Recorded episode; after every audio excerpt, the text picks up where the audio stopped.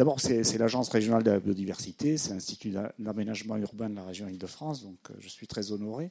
Mais je suis aussi heureux de le faire ici parce que, en passant, j'ai vu quelque chose qui est très symbolique de ce dont on va parler ce soir. Alors malheureusement, si on sort par derrière, et si vous ne l'avez pas remarqué en arrivant, il faudra refaire le tour du bâtiment parce que c'est du côté du métro Falguière. Là il y a deux, boutiques qui, sont juste l'une à côté de l'autre. Une qui s'appelle Mondial Hygiène et qui est euh, une entreprise 3D, euh, désinfection, dératisation, désinsectisation, et euh, qui vend des tas de produits chimiques, notamment destinés à exterminer un certain nombre des animaux dont on va parler aujourd'hui. Euh, qui vend aussi des, pièges euh, mécaniques, et notamment euh, quelque chose dont j'ai absolument horreur, qui s'appelle des pièges à glu, qui sont destinés à, capturer des, rats et des souris. C'est vraiment un instrument de torture qui devrait être interdit. nous l'avons fait interdire à la, mairie de Paris quand j'étais en responsabilité de ces choses-là. et juste à côté, il y a un magasin qui s'appelle Quintessence, qui est un magasin bio. Et euh, je trouve que c'est extrêmement représentatif de la schizophrénie euh, de notre euh, société par rapport aux problématiques, à la relation avec la biodiversité en général et l'animal en ville en particulier. Alors, quand je lis un livre, je ne lis jamais les préfaces, mais je, m'excuse, là, je vous impose une préface. Euh, la deuxième partie de ma préface, c'est euh, pour vous expliquer euh, comment je suis arrivé dans ce, dans ce sujet auquel je n'étais pas du tout destiné à l'origine, parce que moi, je suis médecin. docteur en médecine en tout cas, et pas docteur en médecine vétérinaire, docteur en médecine humaine. Euh, médecin de santé publique, plutôt épidémiologiste et euh, plutôt spécialiste de, santé environnementale. Et euh, pendant la première partie, les premières années du 21e siècle, j'ai travaillé à, l'Institut de veille sanitaire qui s'appelle maintenant Santé publique France, où je dirigeais le département santé-environnement. Et puis un, jour, j'ai décidé de changer et euh, de prendre un poste à la ville de Paris euh, euh, qui consistait à diriger ce qui s'appelait à l'époque le Bureau de la santé environnementale et de l'hygiène. Et les personnes qui m'avaient recruté, évidemment, j'avais pas mal discuté avec elles du, du contenu du poste et toutes ces discussions tournaient autour de l'avenir des laboratoires de la ville de Paris puisqu'il y avait le laboratoire d'hygiène de la ville de Paris, le laboratoire d'études des particules inhalées. Et la, ville de Paris était, et est encore, puisqu'on a sauvé ces laboratoires, euh, la seule ville de France à avoir euh, ce type, euh, à avoir conservé ce type d'équipement en régie municipale, toutes les autres villes ayant privatisé leurs laboratoires. Euh, et donc étant passé à un système de prestation. Donc, euh, bon, c'est ça qui m'occupait et c'est un peu ça qui m'intéressait. C'était l'évaluation des niveaux de pollution de l'air. C'était un peu mon, mon, background scientifique. Mais le Bureau de la santé environnementale et d'hygiène comportait aussi un service qui, à l'époque, s'appelait le SMASH, service municipal d'action de salubrité et d'hygiène, qui faisait de la désinsectisation, désinfection, euh, dératisation. Bon, euh, dont on ne m'avait pas dit qu'il posait des problèmes particuliers et qui était un, service. Enfin, si, on m'avait dit que euh, euh, c'était un bastion syndical euh, du personnel ouvrier et une culture un peu différente de, des ingénieurs qui travaillaient dans les, laboratoires. Ça, c'était pas faux, surtout l'aspect bastion syndical. mais sinon, voilà, c'était pas le cœur du sujet. Euh, et donc c'est pas pas ce service qui, a, retenu mon attention au début. J'ai quand même accompagné les équipes pour voir ce qu'ils faisaient. Euh, c'était des, gens qui avaient euh, des habitudes de travail et bon, voilà, ils m'ont expliqué comment, comment on s'occupait de, réduire les problèmes de rats lorsqu'il y en avait. Bon, très bien. Et puis un, jour, donc je suis arrivé à la, ville de Paris en 2013. Et au début 2014, euh, j'ai reçu par le courrier interne une lettre que M. Alain Bougrain-Dubourg, président de la Ligue de protection des oiseaux, avait envoyée à Anne Hidalgo. Chère Anne, euh, voilà. Euh, on nous a signalé que des agents ont répandu des produits raticides dans le aux, euh, au champ de Mars, pardon. Euh, et euh, ça, il y a une très forte mortalité des, des oiseaux, des canards en particulier, aux invalides. Bon, donc c'est scandaleux, c'est inadmissible. On va porter plainte. J'étais un peu embêté et j'ai creusé un peu le sujet. Je me suis aperçu que, en effet, euh, il y avait eu une opération d'ératisation. ça partait d'un bon sentiment, c'est que euh, tous les ans, le Secours populaire français avait l'habitude d'organiser une chasse aux œufs à Pâques sur le, sur le champ de Mars. Comme il y avait beaucoup de rats, euh, il fallait vite, vite enlever les rats pour qu'on puisse faire la, chasse aux œufs. Ouais. Alors, bon, voilà. Et donc, euh, ben, les, agents euh, faisaient ce qu'ils avaient l'habitude de faire, c'est-à-dire euh, qu'ils mettaient des graines contenant des anticoagulants dans les terriers, de manière à ce que les rats consomment les, graines lorsqu'ils sortent du terrier. Mais évidemment, on a beau reboucher le terrier, lorsque le rat sort du terrier, il fout des graines partout et les oiseaux peuvent, les canards peuvent y accéder. Et je me suis aussi aperçu qu'on n'avait absolument pas le droit de faire ça. On n'avait plus le droit de faire ça depuis euh, un ou deux ans, euh, à cause d'une directive européenne qui n'est pas très claire. les, textes européens ne sont pas toujours limpides, mais manifestement, on n'avait pas, le, droit de faire ça. Euh, il fallait éviter que toutes ces méthodes qui, permettent à la faune non cible euh, de, consommer des, des, raticides, des produits raticides. Et, donc, euh, on, est, on, doit, on devait, on doit toujours euh, utiliser euh, des produits qui se présentent sous forme de, pâtes et non pas sous forme de graines, qui sont enfermés dans des, boîtes. Euh, si vous allez voir Mondial Hygiène, là, vous avez des boîtes dans la vitrine. c'est des boîtes en plastique avec un, trou comme ça. et le rat doit rentrer dans la boîte, il doit tourner un peu angle droit pour manger la, manger la pâte. Donc il n'en répand pas à côté.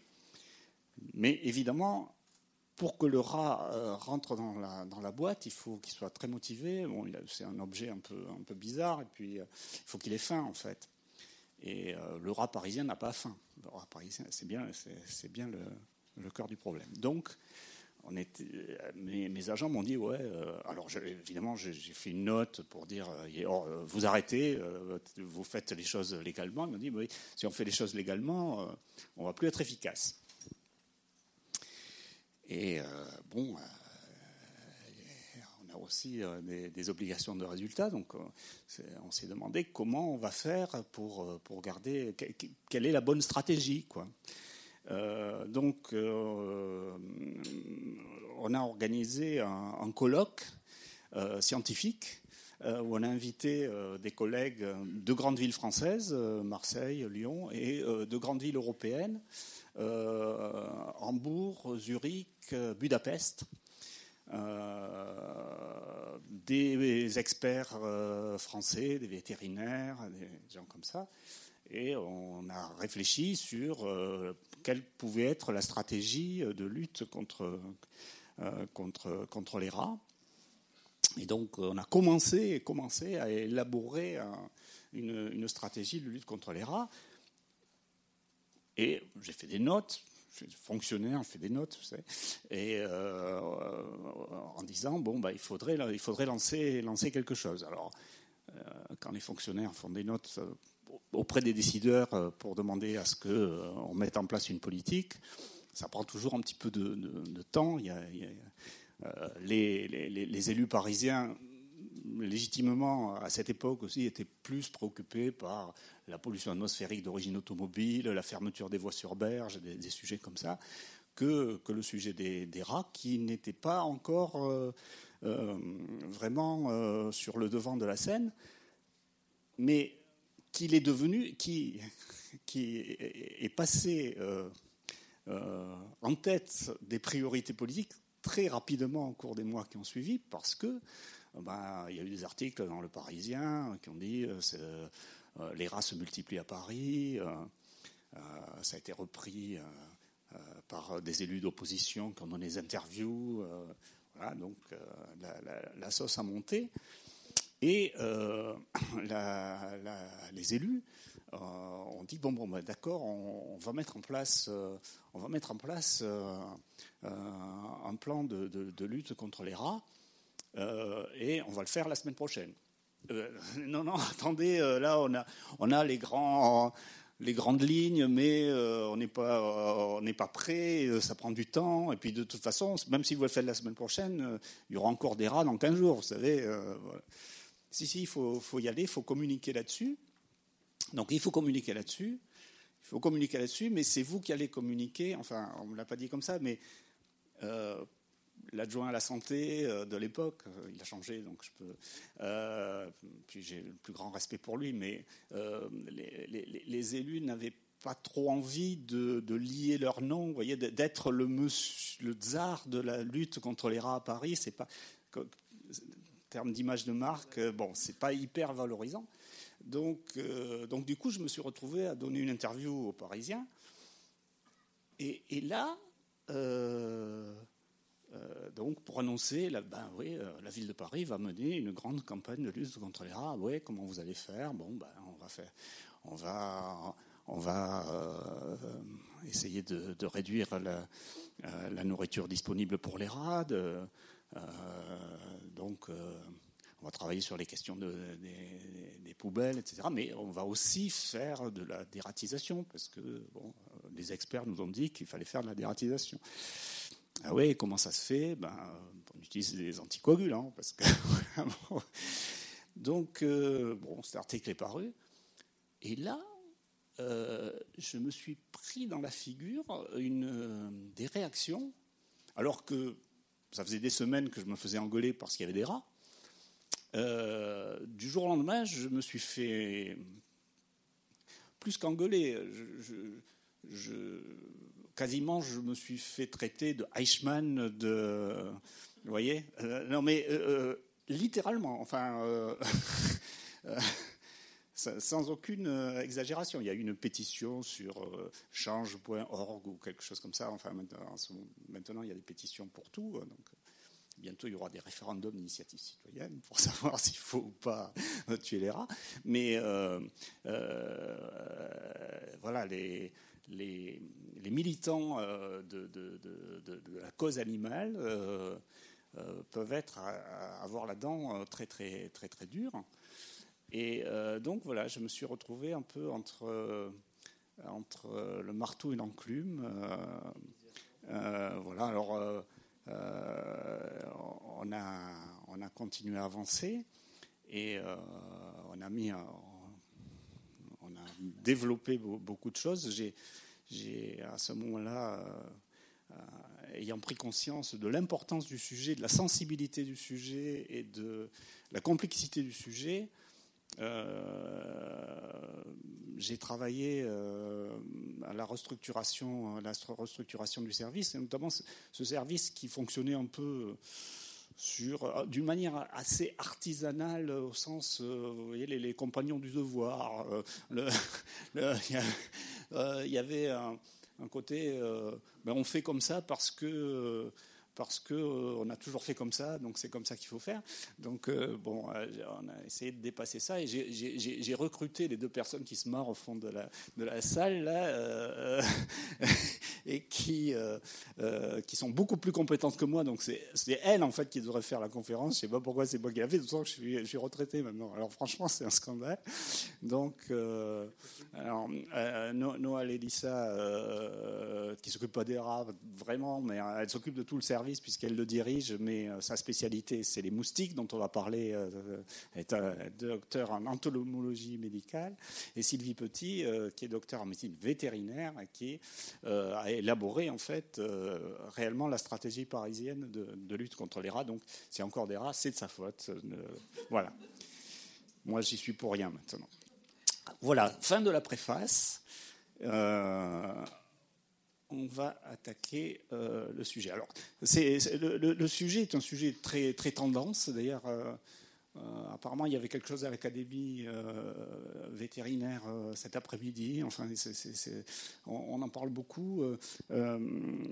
J'ai regardé un peu sur YouTube tout à l'heure, et vous avez plein de, de films. Alors, j'ai regardé sur YouTube, en fait, parce que euh, on m'avait signalé ce, sujet-là. Euh, ça s'appelle Bruxelles sauvage, euh, faune capitale. C'est passé sur Arte il y a quelques semaines. Et c'est en replay jusqu'au mois de, juin, donc vous pouvez regarder ça. Ça parle des, animaux dans Bruxelles. vous avez ça aussi qui est passé la semaine dernière, qui est une série de trois émissions euh, sur euh, les animaux urbains aux États-Unis.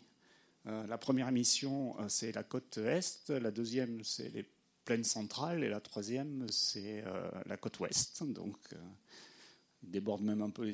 c'est les États-Unis et le Canada, puisqu'on se balade aussi à Montréal et à Vancouver. et puis les autres, alors vous avez, ça c'est des loutres je ne sais où. Et là, des 1. Les, loutres, je ne sais plus. Il faut aller sur YouTube, vous tapez euh, Urban Wildlife et vous, tombez là-dessus. Voilà. Et hop. Et ça, c'est un, c'est un, un macaque euh, qui doit être à Gibraltar. Donc on, parle beaucoup de ce sujet, pas forcément euh, avec l'angle sur lequel je vous le présente, qui est celui des rapports entre cette faune urbaine et la santé humaine. Encore que les questions de nuisance en général et de santé en particulier sont souvent abordées quand même dans ces, dans ces documentaires. Alors, je vais vous dire euh, ce dont on ne parlera pas, ce dont on va parler, euh, et essayer de, découper le sujet. Alors, je, je, découvre un peu les conférences de la biodiversité. J'ai très honte parce que je, déjà les connaître parce que les, autres sujets que le mien sont très intéressants. Euh, mais euh, donc je, ne sais pas qui vous êtes, mais j'imagine que si vous venez à des conférences sur la biodiversité, vous ne devez pas être totalement naïf sur les questions euh, de sciences naturelles en général. Donc peut-être je vais enfoncer des portes ouvertes et je m'en excuse, mais voilà, c'est juste pour dire que euh, ici, on parle d'animaux et donc euh, on ne parle pas euh, de, de, bactéries comme Escherichia coli qui est ici. On ne parle pas de, virus. Hein. Euh, celui-là, c'est un poliovirus.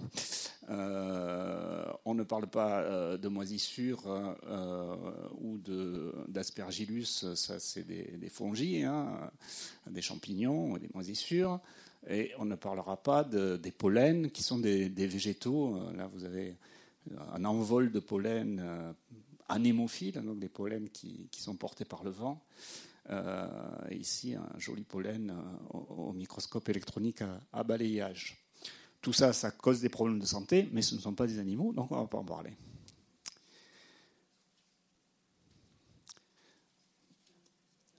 Alors, euh, on devrait, je devrais, pour être complet sur le sujet, parler de, de, ces, êtres-là, puisque ce sont des animaux, mais je ne veux pas en parler parce que euh, finalement, euh, euh, ils sont plutôt traités dans la catégorie des micro-organismes que, que, dans le sujet des, zoonoses et des nuisances liées aux animaux en ville parce qu'ils sont trop petits, ils sont petits et finalement on les, pour le grand public en tout cas, ils ne sont pas perçus comme étant faisant partie des animaux, mais ce sont des animaux. Alors là, vous avez des, des, c'est des ossures en l'occurrence, hein, des, petits vers. C'est les petits vers qui, grattent euh, euh, le derrière des enfants euh, quand ils ont joué dans le, dans le sable et qu'ils ont chopé des, des ossures. Hein, c'est des petits vers qui sortent à la nuit tombée, donc ça gratte à une certaine heure, justement au moment où on voudrait que, l'enfant dort, mais ça, l'empêche de dormir. Puis là, c'est un, acarien au microscope électronique à balayage. Euh, les acariens, euh, euh, ce sont des arthropodes qui, vivent qui aiment bien, qui vivent partout sur nous d'ailleurs, mais euh, euh, on en trouve beaucoup dans les, matelas et ça pose des problèmes d'allergie en particulier. Alors, il y a les animaux dont on ne parlera pas ici, parce que euh, ben, on, ce sont des, animaux qui, ne vivent pas en Ile-de-France. Donc, euh, je vais plutôt me limiter, euh, limiter mon sujet aux animaux qu'on peut trouver, qu'on peut trouver dans, nos, villes à nous. mais bon, c'est toujours amusant de, voir alors j'ai pris quelques exemples, mais il y en a plein d'autres. Hein. Euh, là, vous avez des, kangourous. Alors évidemment, on est, on est forcément en Australie. Et ils se trimballent sur un, sur un club de golf. Et ils empêchent les golfeurs de jouer au golf. Euh, là, vous avez des, macaques. Alors ceux-là, ce ne sont pas ceux de Gibraltar. Euh, ceux-là, ils sont en Thaïlande. Mais vous voyez, comme ils peuvent envahir la ville. Alors les, ours polaires, ça c'est une, info que j'ai prise dans Fox News il y a quelques, temps, euh, euh, qui parlait d'un village russe où il y avait euh, plus de 50 ours polaires qui, s'étaient installés dans le village. Donc c'est assez gênant évidemment pour les, habitants. Celui-là, vous, le connaissez, c'est le, cerf wapiti. Hein, euh, en français, on appelle ça le cerf à queue blanche. Pour être euh, tout à fait objectif, c'est pas la queue qui est blanche, ce sont plutôt les fesses. Euh, le cerf à, fesses blanches, c'est moins, vendeur, je suppose. C'est un très, bel, très très bel animal. Comme je suis retraité, je, voyage donc récemment je suis allé dans les, Appalaches et j'en ai vu plein. Mais là, ils sont pas dans les, Appalaches, ils sont en ville. Euh, notamment, euh, alors il y a une ville dans les, dans les Appalaches qui s'appelle Asheville où c'est vraiment un, problème, mais euh, celui-là, il est à Banff, oui, Banff dans, dans l'Alberta, c'est au, Canada, dans les montagnes rocheuses. Et ce sont des, des, animaux qui posent pas mal de, de, de problèmes, de, parce que en période de, rut, ils sont, les mâles peuvent être assez agressifs. Euh, ils ont une fâcheuse tendance à être sur le, trajet des, voitures, donc c'est un peu comme les sangliers chez nous. Euh, y a, sur YouTube, vous avez un petit film aussi qui, les montre euh, dans le métro de Washington. À Washington, il y en a énormément, et quelquefois ils rentrent dans le métro. Donc et puis, évidemment, c'est quand même le, réservoir principal de la maladie de Lyme. Euh, que vous connaissez sans doute, dont on va reparler. De toute façon, euh, si vous voulez des informations sur la maladie de Lyme, vous avez un superbe dépliant à l'entrée euh, qui vous explique tout ce qu'il faut savoir. ça, ce sont les, écureuils. Ceux-là sont en Boston. sur les commons à Boston, mais euh, dans toutes les villes américaines, on a, ces, écureuils qui sont extrêmement invasifs. évidemment, ils ont une queue plus esthétique que la queue des rats.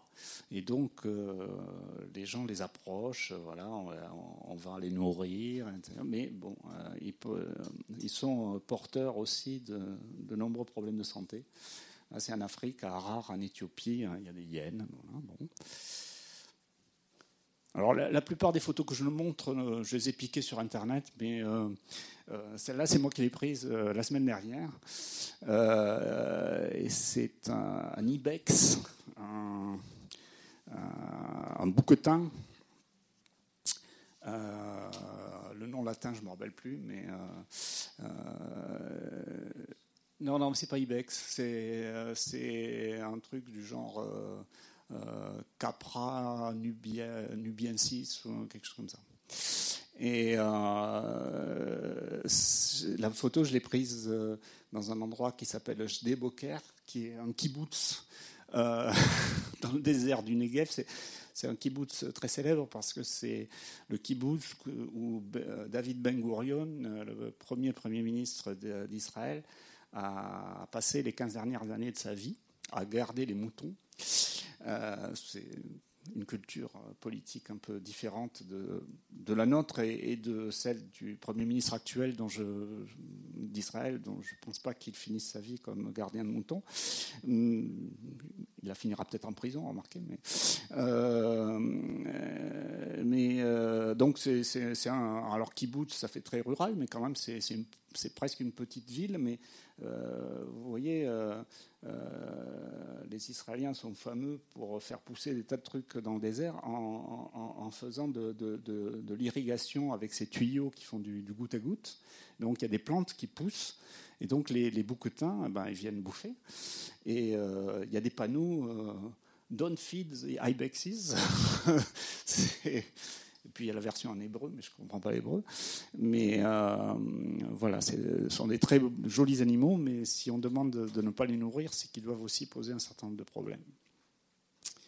Donc tous ces animaux-là, on ne les a pas encore chez nous, mais euh, on a des animaux euh, qu'on peut considérer comme, comme exotiques euh, et qui ne le sont plus, ou pas ou plus. Alors, euh, celui-là, on s'y est tellement habitué qu'on ne sait plus qu'il vient d'ailleurs, mais en fait, euh, le ragondin, c'est pas, c'est une espèce invasive, c'est pas, c'est pas une espèce endémique européenne.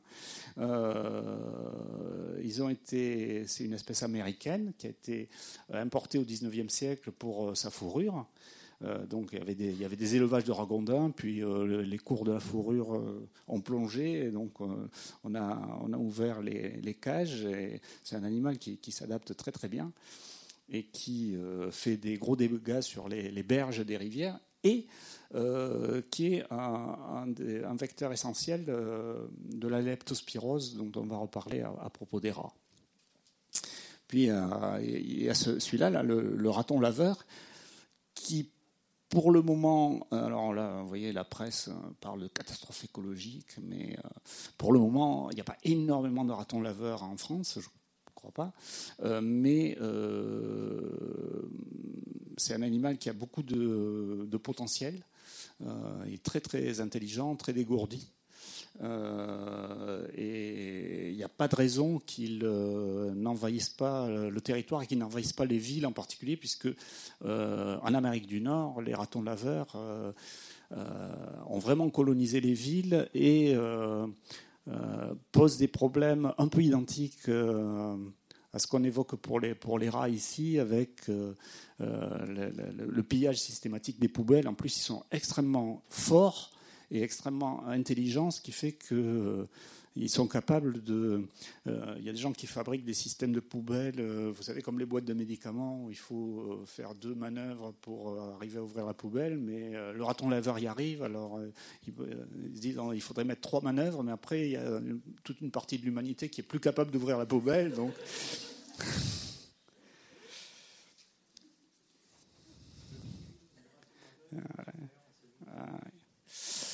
Alors, parmi les animaux euh, qui vivent en ville et dont on nous demandait euh, euh, de débarrasser le domaine municipal, il y en a un certain nombre contre lesquels on agissait par des méthodes, des moyens essentiellement chimiques.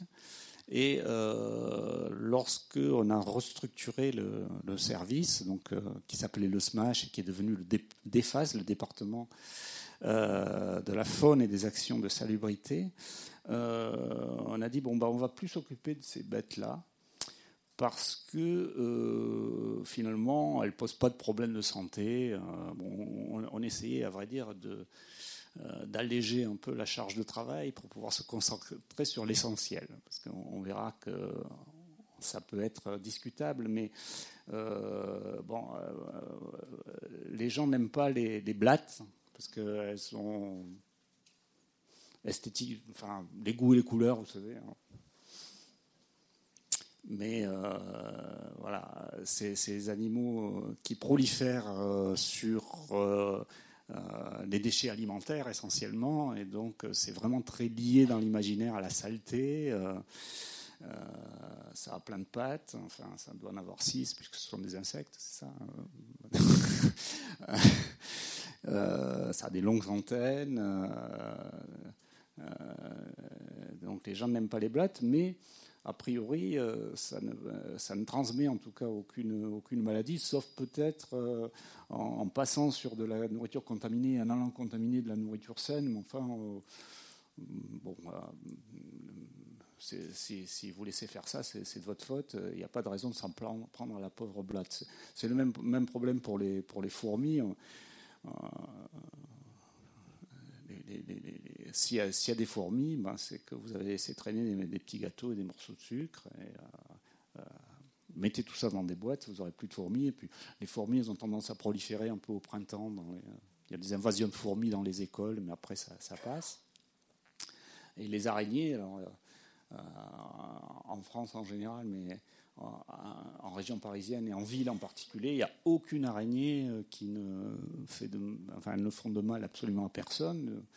Euh, elles peuvent même éventuellement vous débarrasser des mouches qui sont, euh, qui sont chez vous, ou des, moustiques. Euh, et donc, il faut, il faut les laisser tranquilles. Mais il y, en a évidemment, comme la tégénère, là, c'est l'araignée qu'on trouve dans les maisons, qui a de très longues pattes, donc ça fait peur. Donc, on, était assez souvent appelés dans les, dans les bureaux pour, parce qu'il y avait des fourmis, parce qu'il y avait des blattes, parce qu'il y, avait, y avait une araignée. Donc, on avait, bon, ben, débrouillez-vous avec votre araignée. Euh, on a continué à, répondre un peu aux alertes dans les écoles parce que, mais essentiellement euh, pour aller expliquer euh, les bonnes pratiques d'hygiène aux écoles parce que on voulait éviter que, qu'on fasse intervenir des, sociétés qui allaient balancer des produits chimiques à tort et à travers en les mettant en contact des enfants, ce qui pour le coup en termes d'impact sanitaire évidemment beaucoup plus péjoratif que euh, que la présence d'une malheureuse fourmi.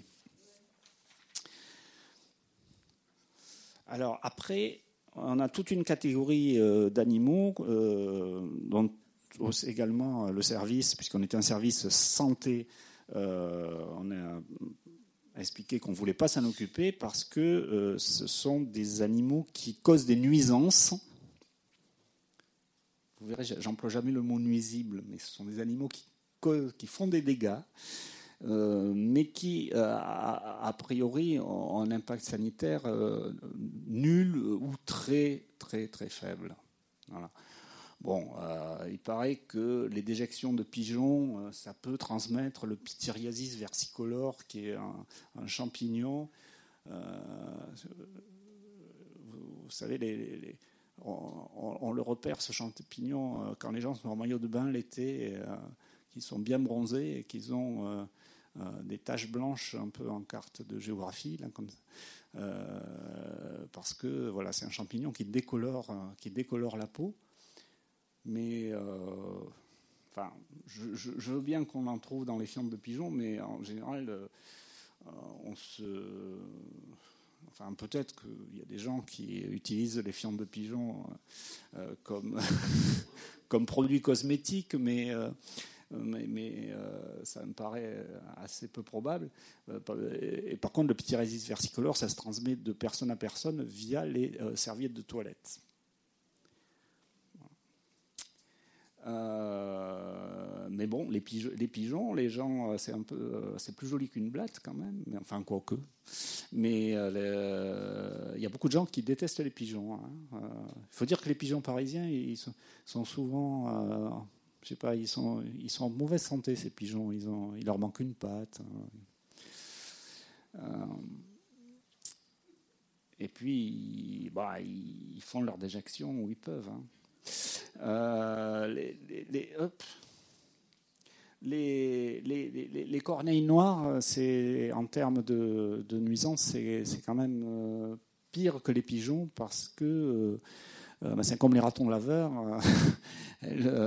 elles, sont capables de, non pas d'ouvrir les poubelles vraiment, mais en tout cas de les, déchiqueter et donc de répandre le contenu de la poubelle au sol, et après les, rats vont venir derrière se, servir. Oui, oui, oui. Alors, euh, le goéland argenté, euh, il y en a à Paris, hein, euh, mais pas beaucoup quand même, parce qu'on est un peu loin de la mer. Mais il y en a. Ouais, ouais, ouais, Oui, mais dans, dans, dans, dans, des villes littorales, c'est vraiment le goéland qui, qui est le problème. Euh, le problème. Alors, le goéland, euh, c'est presque, je crois, pire que la, corneille noire. Euh, vous voyez, celui-là, il a, carrément passé la tête dans le, dans le truc du, du McDonald's, là, dans la boîte.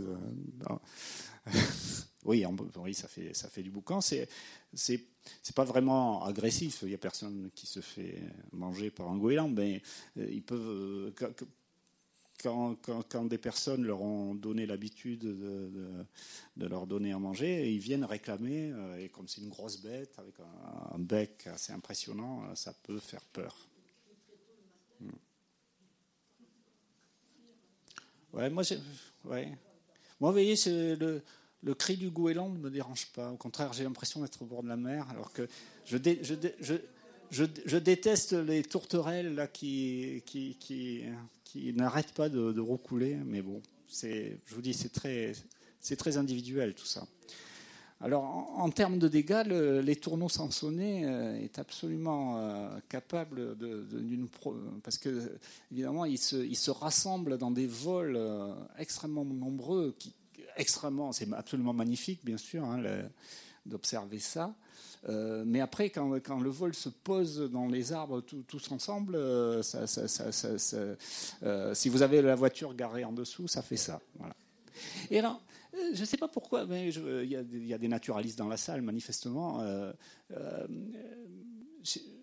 il y a des villes où c'est un vrai problème. À Paris, j'ai vu, il y, a, des étourneaux, on, en voit, mais on voit des individus. J'ai jamais vu des, masses d'étourneaux comme ça. Si, mais j'ai mal. Ah.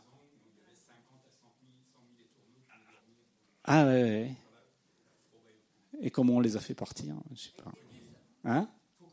Ah oui, oui, oui.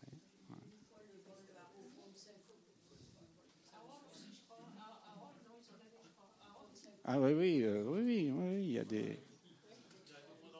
Non, mais bon, moi, je suis du midi de la France, à, Béziers. Il y avait des, euh, sur les allées Paul Riquet. Euh, quand, les étourneaux venaient nicher, les, voitures ne s'en remettaient pas.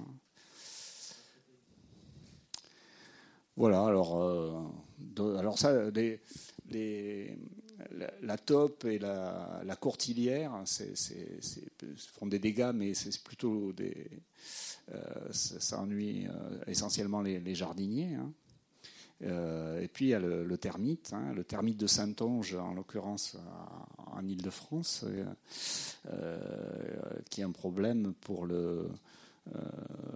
pour les immeubles, parce qu'il bouffe le, le, bois. Alors, donc c'est un problème pour les immeubles, ce n'est pas, pas un problème de santé. Les termites ne transmettent pas de maladie. Donc là aussi, on a dit on ne s'occupe pas des termites et on a refilé le bébé à la direction du logement et de l'habitat de la ville de Paris.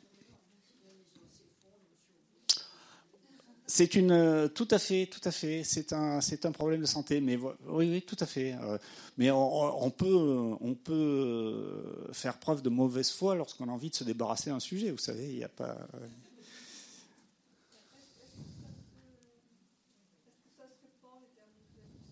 Bah, Je ne connais pas grand-chose aux termites. Euh, Noël, tu... non, elle ne connaît pas grand-chose aux termites non plus. Uniquement, uniquement. Ouais. Je, crois qu'il y a des méthodes de lutte assez efficaces contre les termites quand même. Euh, hmm. Alors, venons-en à des animaux euh, qui causent réellement des problèmes de santé. Alors, il y en a contre lesquels on nous demande jamais d'intervenir. Parce qu'ils sont trop mignons. Et pourtant, euh, alors, pendant tout le temps où j'ai travaillé à la ville de Paris, on m'a on m'a dit que j'ai reçu des courriers de gens qui s'inquiétaient du fait qu'il y a un rat qui, pour si jamais un rat mordait un enfant, qu'est-ce qui se passerait? J'ai jamais eu connaissance d'un cas de rat ayant mordu un enfant. Du moins, voilà, j'ai pas eu connaissance.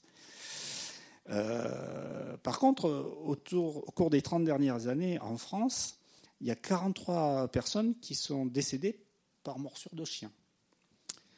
Euh, et sur ces 43, près des deux tiers, 26 concernaient des enfants de moins de 15 ans. 19 avaient moins de 6 ans. Vous imaginez s'il y avait 19 euh, enfants de moins de 6 ans qui étaient morts suite à, des morsures de rats Déjà que les rats n'ont pas très bonne presse. Euh, non, non, ils sont morts, parce que c'est le traumatisme. Hein, voilà.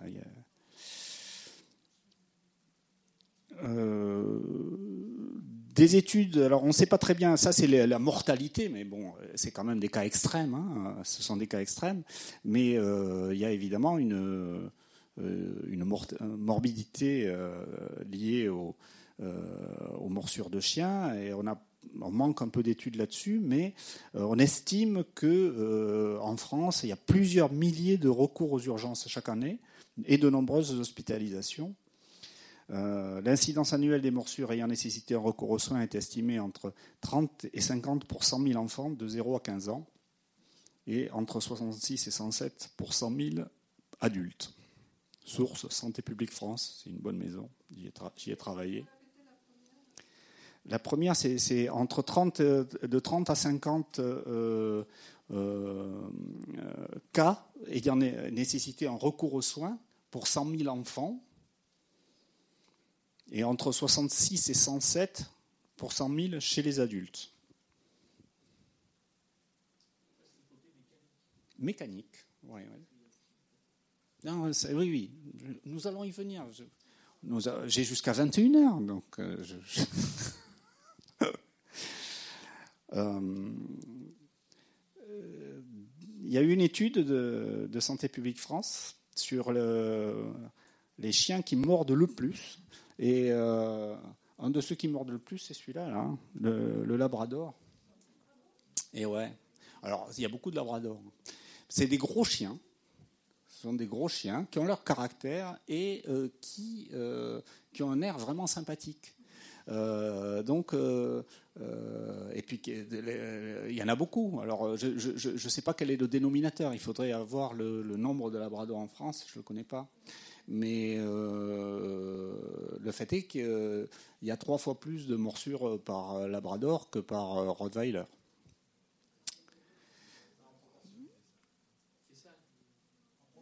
Ben, je, ne sais pas. Je ne sais pas. Je ne sais pas.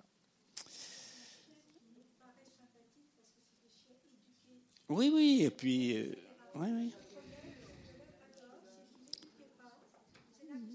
Oui, sans doute, sans doute. Alors, euh, quelqu'un voulait euh, savoir s'il y avait des maladies qui étaient transmises par, par les chiens, les chats. oui, alors bien sûr, les chats transmettent la ils sont fameux pour transmettre la toxoplasmose. Alors la, toxoplasmose, c'est un problème pour, pour les femmes enceintes. En fait, hein. Si vous n'avez pas eu la, en fait, il faut il faut il faut avoir un chat avant d'être enceinte et comme ça vous, êtes immunisé quand vous avez attrapé la toxoplasmose et tout va bien parce que c'est complètement asymptomatique chez, chez l'adulte. Euh, ils peuvent transmettre des teignes, c'est un champignon aussi. Alors, parce que, euh, notamment chez, les enfants qui, jouent avec leur chat, qui se le mettent sur la tête, sur la figure, etc. Euh, il y a une maladie qui s'appelle la maladie des griffes du chat. Donc les gens qui se font griffer par, leur chat, c'est une maladie, c'est une, bactérie, la Bartonella, ça s'appelle la bartonellose. Ça fait des, euh, des ganglions douloureux, un peu de fièvre. Bon, c'est pas, on n'en meurt pas, hein, mais bon. Euh, il y a un virus qui s'appelle le cowpox, qui est proche du, euh, virus de la vaccine, en fait, qui est, lui-même proche du virus de la variole. Mais je, vous montrerai tout à l'heure une photo de quelqu'un. Vous verrez que quand même le cowpox, c'est pas rien. La giardiase, c'est un parasite qui provoque des diarrhées, le pasteurellose, c'est une autre bactérie, etc. Bon, il y, a, de nombreuses maladies qui peuvent être transmises par les chats. Et par les chiens, euh, ben, il, y en a, euh, y en a beaucoup qui sont communes, euh, qui peuvent être aussi bien transmises par les chiens que par les chats, la pasteurellose, la giardiase. les chiens peuvent être porteurs de la, la leishmaniose, c'est un parasite qui va qui va nécessiter un vecteur, un insecte vecteur, le phlébotome. On n'en a pas ici, c'est dans le, midi, le midi de la France, hein, la leishmaniose. le chien peut tout aussi bien que, enfin tout aussi bien, peut-être pas tout aussi bien, mais ça peut transmettre, ça peut être porteur de la leptospirose, qui est la maladie qu'on reproche tout le temps aux rats. Euh, il peut porter le, un sarcope de la gale, qui n'est peut-être pas exactement le même que, chez l'homme, mais enfin euh, euh, pas loin. il peut être porteur de la maladie de Lyme. il peut, comme, le, comme, les renards, être porteur du ténia échinocoque. Donc, ténia échinocoque qui, cause l'échinococose alvéolaire, qui est une maladie euh, qui peut être extrêmement grave, mais qui est rare.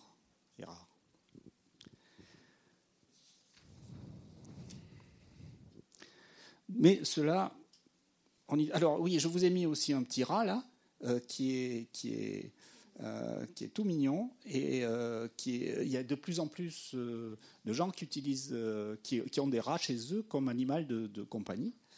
Et en fait, ce sont des euh, des rats, euh, ce sont des ratus norvegicus, c'est-à-dire c'est, exactement c'est la même espèce que, le rat d'égout, sauf que euh, généralement on les, on les sélectionne pour, vous voyez celui-là il est noir et blanc, ils sont, ils sont plus mignons et tout, mais en fait c'est exactement pareil que, le rat d'égout, c'est, c'est juste notre regard qui n'est pas le même, en tout cas pour les gens qui aiment ça.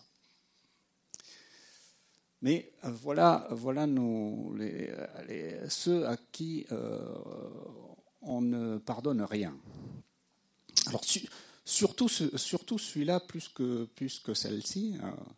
Euh, ça, c'est un rat d'égout, donc Ratus norvegicus, le, rat gris. et vous voyez, il est.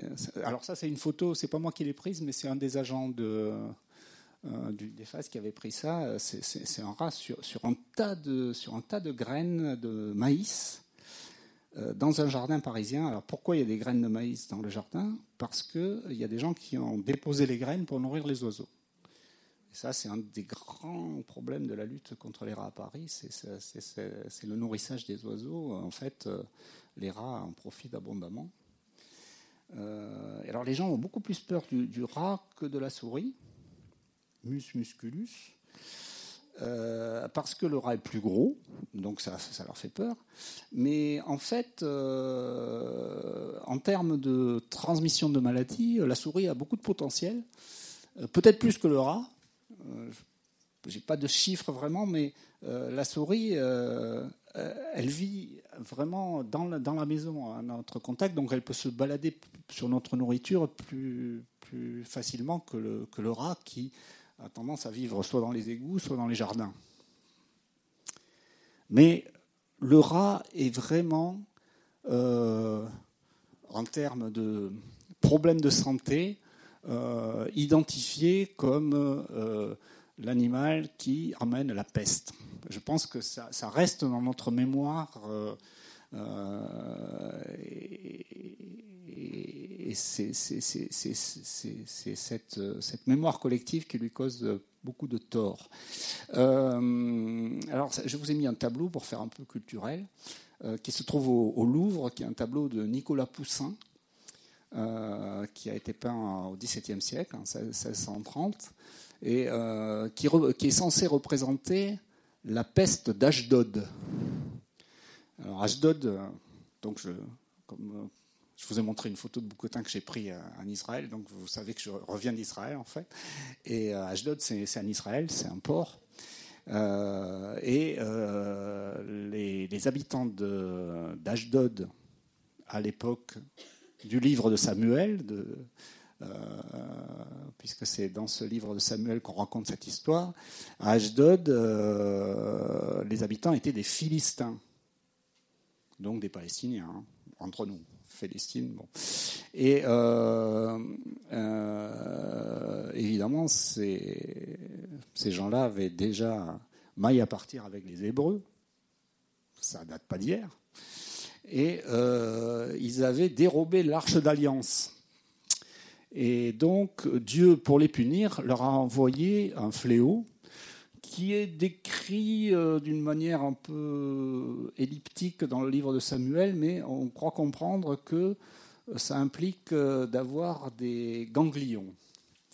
Et donc, euh, les gens de l'époque, des époques ultérieures, ont pensé que c'était la peste. C'était probablement pas la peste, parce que la, première pandémie de peste qu'on connaisse, c'est la peste de Justinien, et c'est au VIe siècle, quelque chose comme ça. Donc, c'est quand même bien longtemps après. Mais quoi qu'il en soit, de toute manière, euh, Nicolas Poussin, euh, quand il représente euh, la peste, il pense, enfin, il, a probablement une connaissance de la peste qui est liée aux petites épidémies de peste qui se produisaient à ce moment-là en France. Il y avait des épidémies de peste. On n'était plus dans la peste, ni dans la peste de Justinien, ni dans la grande peste noire du Moyen Âge qui doit être au XIIIe, XIVe siècle, mais il y avait des épidémies de, peste et il représente ça très très très bien. Alors on voit que les gens se bouchent le nez parce qu'il y a des cadavres en décomposition partout. Il doit y avoir des bubons représentés quelque part. Mais ce qui, m'intéresse le plus, c'est ce qu'il y a au pied de l'escalier. Je ne sais pas si vous le voyez. Euh, j'ai fait un agrandissement. Ah, je ne sais pas si on voit mieux, mais ce sont voilà, au pied de l'escalier, vous avez des, des, rats morts. Et euh, ça, c'était déjà connu à l'époque que euh, lorsqu'il y avait une épidémie de peste, il y avait les, rats qui sortaient de leur terrier pour, euh, mourir. On ne savait pas du tout euh, que les rats jouaient un rôle dans la transmission de la peste, mais on avait, remarqué, remarqué cette chose-là. Alors, actuellement, la culpabilité des rats dans la transmission de la peste est plutôt remise en cause. La, doxa, c'est que euh, les, les, rats tombent malades et qu'ils euh, sont piqués par la puce, du, rat. La puce du rat, lorsqu'elle est à, son tour contaminée par le bacille de la peste, Yersinia pestis, ça, ça, lui occasionne des problèmes digestifs. Elle ne peut plus déglutir et donc, euh, elle régurgite, euh, elle régurgite, elle régurgite euh, donc les bacilles dans la, dans la plaie qu'elle a fait sur l'animal ou l'homme qu'elle a piqué. Donc, elle, elle, le contamine et puis elle se dépêche d'aller en, piquer un autre parce qu'elle a très faim, parce qu'elle peut, pas, elle peut pas avaler. Donc, les, puces, les puces du rat sont supposées jouer un rôle très très important D'autant que les, rats, donc ils meurent. Ça prouve qu'ils sont aussi sensibles que, nous, en fait, à la peste, ils meurent. Et donc, comme les rats, les rats meurent, la puce du rat, qui a l'habitude plutôt de piquer les rats, va piquer ce qu'elle peut, et notamment, notamment les hommes. Bon, je vous dis, euh, il y a des épidémiologistes euh, qui refont l'histoire actuellement et qui disent que euh, ça colle pas pour, pour avoir occasionné des épidémies aussi importantes. en fait, peut-être qu'il y a eu au départ une responsabilité des, rats, mais que l'essentiel de la dynamique de l'épidémie euh, ne peut s'expliquer que par la, transmission d'homme à homme, par les puces de l'homme. Les gens au Moyen Âge, même au XVIIe siècle, avaient beaucoup de puces. Ah non, alors euh, pas pour la peste. Hein. Pour le choléra, peut-être, mais pas pour la peste. La peste, ça se transmet pas comme ça.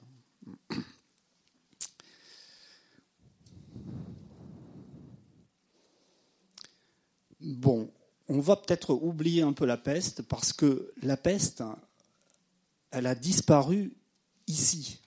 Alors, elle n'a pas disparu dans le monde. Euh, il y a des épidémies de peste à Madagascar en particulier. Euh, mais euh, chez nous, les, les, derniers cas de peste à Paris, ça date des années 20. Donc euh, voilà, euh, les, nos rats ne sont pas porteurs euh, de Yersinia pestis. les rongeurs sauvages en France ne sont pas porteurs de, Yersinia pestis. Donc on n'a pas de réservoir, pas de raison qu'il y, ait de la peste. dans, dans l'immédiat en tout cas, on n'a pas à avoir d'inquiétude particulière à ce sujet mais j'y reviendrai un tout petit peu tout à l'heure. Ce qui est le plus, la maladie liée, liée au rat, qui est peut-être la plus préoccupante actuellement, c'est la leptospirose, euh, qui est due à cette euh, drôle de, euh, de bactérie qui est un spirochète, donc, qui, qui, a une forme très particulière. Celui-là s'appelle Leptospira interrogans. J'ai toujours pensé que ça s'appelait interrogance parce que ça a une forme de point d'interrogation. Je ne sais pas si c'est vrai. Et donc, euh, c'est une, une, bactérie euh, qui peut contaminer quasiment tous les mammifères euh, et qui ne survit dans le milieu extérieur que quelques heures, mais il faut que ça soit un milieu humide, dans l'eau ou au bord de l'eau. Et donc, euh, les, animaux contaminés éliminent les leptospires dans leurs urines. Euh, et puis, euh, les personnes qui, se contaminent, c'est les gens qui vont être en contact avec de l'eau contaminée par de l'urine, qui peut être de l'urine de rat, qui peut être de l'urine de ragondin, beaucoup. Parce que souvent, c'est les, pêcheurs, les kayakistes, ça marche dans l'eau douce, hein, c'est pas l'eau de mer. Euh, mais euh, en, milieu urbain, euh, les, rats semblent être quand même la, principale, la principale source de, de contamination. Et c'est une maladie qui est en augmentation, du moins qui a, qui a beaucoup augmenté ces dernières années. Sur les quatre dernières années, on a apparemment atteint un plateau, mais qui est un plateau assez élevé. Alors, c'est pas il y en a moins que de la grippe, hein, mais euh, donc il y, a, une surveillance qui est effectuée par le, centre national, un centre national de référence qui a enregistré un total de 602 cas de leptospirose en métropole en 2017. C'est la dernière année euh, où on a les chiffres. Euh, donc 600 cas, 600 cas par an en, métropole, parce qu'il y en a beaucoup aux Antilles. En métropole, en France métropolitaine. Euh, 89 hospitalisations en Ile-de-France sur euh, cette année 2017, dont 35 sur la ville de Paris. Euh, alors c'est le lieu d'hospitalisation. Il y a peut-être des gens qui habitent en banlieue qui viennent se faire hospitaliser à Paris, hein, mais bon. Alors, euh, il y a différentes formes cliniques. Il y a une forme grave qui s'appelle la maladie de Veil, qui est la leptospirose ictéro-hémorragique. Il y a une atteinte hépatique d'une atteinte du foie avec une jaunisse, une nictère, c'est la, jaunisse, et un déficit de le, foie étant malade, il produit moins de, facteurs de coagulation, donc il y, a des hémorragies, il y a des hémorragies. Peut y avoir aussi des atteintes rénales, des atteintes cardiaques. Euh, c'est une maladie grave.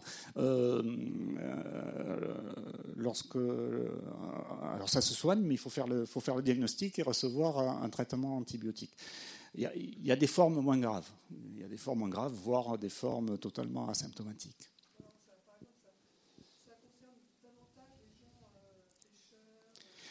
voilà, il faut être, il faut être en contact avec l'eau.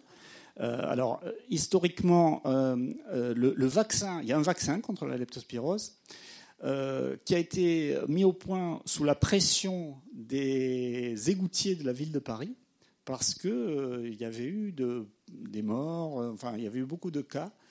et donc, il y a un vaccin qui a été, qui a été mis au point dans les années 70 euh, qui est devenu obligatoire la, médecine du travail de la ville de Paris à vacciner tous les égoutiers. Euh, et puis, euh, vous savez qu'il y a des mouvements anti-vaccinaux. Bon, désormais, il n'est plus obligatoire pour les égoutiers d'être vaccinés. On le recommande fortement, mais ce n'est plus, plus obligatoire. Je crois que la plupart se font vacciner quand même. Euh, oui.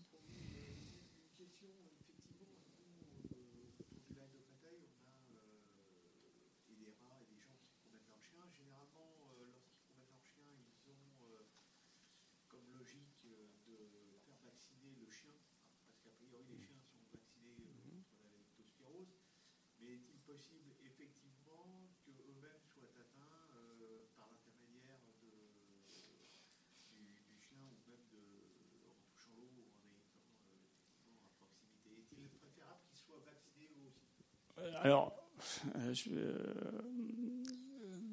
la vétérinaire qui est dans la salle veut-elle répondre? Je sais pas. Euh, je, ne pense pas qu'on recommande la vaccination contre la leptospirose pour qui que ce soit d'autre que les, professionnels tels que les égoutiers qui sont vraiment. Mais tout simplement parce que c'est un vaccin qui confère. D'abord, ça vaccine pas contre tous les sérotypes de, de tous les sérotypes de leptospire, seulement les plus dangereux, donc c'est quand même ça. Euh, ça confère une immunité qui est temporaire, il faut refaire le vaccin tous les deux ans. Il y a, voilà. Donc euh, c'est un vaccin qui a un intérêt un peu limité. Euh, mais à mon avis, euh, alors euh, je ne pense pas qu'on puisse se contaminer. si le chien est vacciné, on ne va pas se contaminer par l'intermédiaire du chien, mais par contre, on peut si on a une plaie ou quelque chose et qu'on touche l'eau, de l'eau contaminée par de l'urine. alors vous voyez, 600 cas par an, c'est pas non plus, c'est un cas pour, pour 100 000, c'est pas, pas hyper fréquent, mais enfin, bon, ça existe. Alors, il y a d'autres maladies euh, bactériennes qui peuvent être liées au rongeur. Alors, la, fameuse maladie de Lyme, ben, euh, vous voyez, j'ai pris, un, pris un titre de presse parce que, euh, alors le titre dit La maladie de Lyme s'étend au Québec parce que c'est un journal québécois, mais c'est parce que c'était illustré par une photo de souris des souris infectées par la bactérie ont été trouvées dans le parc du Mont Saint-Bruno. Donc en fait, euh, euh, la, maladie de, Lyme, euh, elle peut être portée par des petits, petits mammifères. Et donc, en Ile-de-France, on a, on a des tiques contaminées dans toutes les forêts d'Île-de-France. Euh, ces tiques peuvent être transportées par les oiseaux dans n'importe quel parc et jardin. Et on a des, on a des musaraignes euh, dans les parcs et jardins. Donc, et on a eu, on a eu, une, on a eu au moins, pendant que j'y étais, au moins un cas d'une personne euh, dont on sait qu'elle n'est jamais sortie de Paris pendant la période où elle a pu être contaminée mais que par contre, elle est allée euh, faire du yoga euh, sur la pelouse du parc de Bercy. Euh, et donc, elle s'est très probablement fait piquer par une tique au parc de Bercy. Donc, ça, ça, peut exister. Alors, je préviens les personnes sensibles de ne pas regarder la diapositive suivante. quand, je la montre, il y a des hauts et des A en général. Mais, euh, alors je vous rassure tout de suite, la, personne qui est représentée va très bien aujourd'hui. Donc euh, voilà. Mais euh, c'est, voilà, je vous parlais du cowpox virus, qui est proche du virus de, la vaccine. Cette personne est une. on ne voit pas très bien qu'elle est très jeune parce qu'elle a le visage quelque peu déformé, mais elle a 14 ans et elle était hollandaise et elle avait trouvé un joli petit rat qui était malade, le pauvre, donc elle l'avait recueilli pour le soigner. C'est pas une bonne idée. C'est pas une bonne idée. Euh, y a, on a eu il y a quelques, quelques années un, habitant du 5e arrondissement euh, qui avait euh, capturé des souris chez lui et euh, il les avait piégés de manière à les prendre vivantes. Et puis après, il les a mis dans une cage. Et puis il les avait tripotées, etc. Et euh, il a fait euh, une méningoencéphalite à virus lymphocorio-méningitaire qui l'a emmené en réanimation neurologique à la pitié salpêtrière.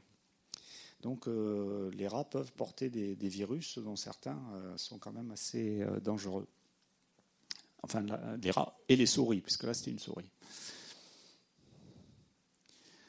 Alors les, les, rongeurs peuvent héberger de nombreux parasites euh, qui, causent des maladies humaines, des vers euh, euh, parasites. comme là, vous avez le cycle parasitaire de capillaria qui entraîne une hépatite parasitaire. Euh, bon, on a parlé de la toxoplasmose, on a parlé de leishmaniose, tout ça, tout ça peut exister. Euh, tout ça peut exister euh, chez les rongeurs, mais ce sont des, ce sont des hôtes occasionnels de ces parasites. C'est pas c'est pas le, l'hôte principal et ils sont dans la même situation que de multiples autres vertébrés.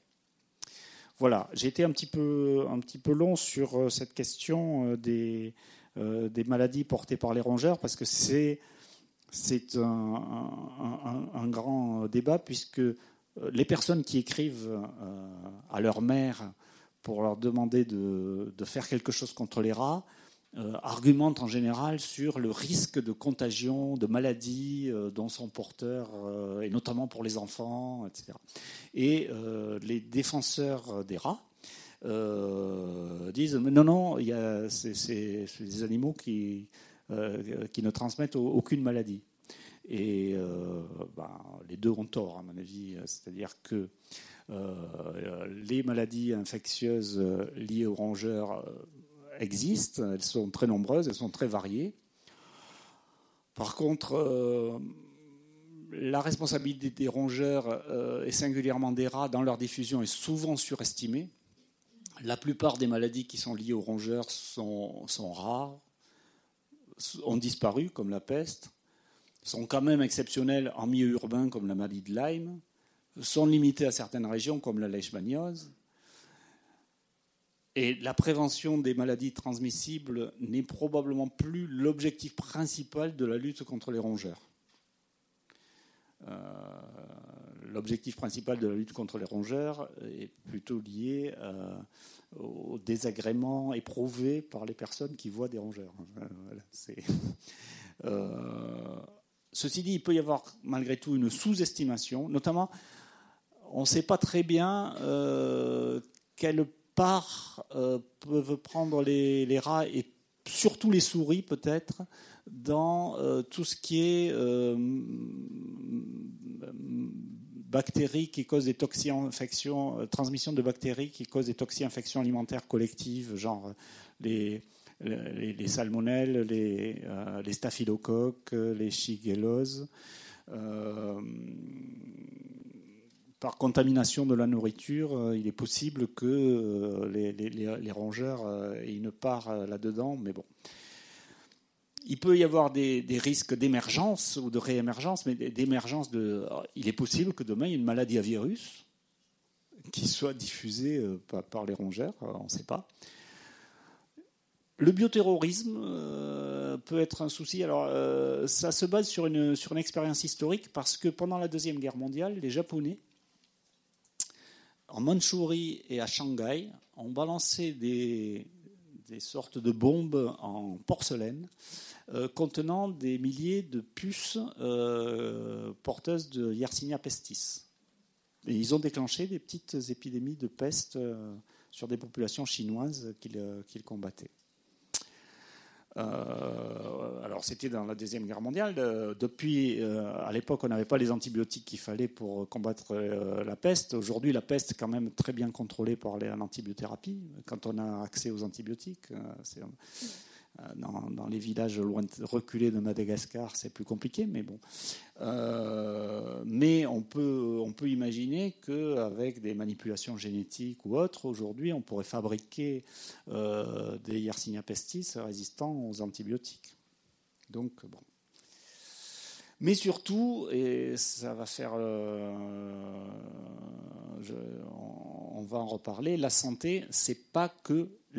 Pas que les. Enfin, les problèmes de santé, c'est pas que des problèmes de maladies infectieuses, et la, santé, c'est pas que l'absence de maladie, et c'est notamment pas que l'absence de maladies infectieuses.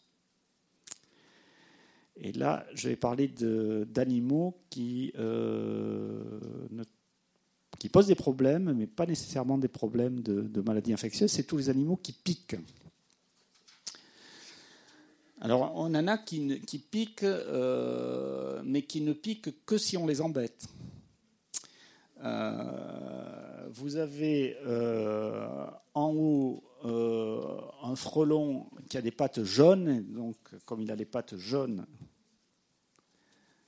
et les yeux bridés, non, il a des pattes jaunes. Il a les pattes jaunes, c'est un frelon asiatique, Vespa velutina. Et en bas, vous avez un frelon européen, euh, alors, le frelon asiatique a très mauvaise réputation, mais euh, c'est uniquement parce qu'il n'a pas les mêmes habitudes euh, vis-à-vis des abeilles. Hein. Il pose des problèmes aux, apiculteurs.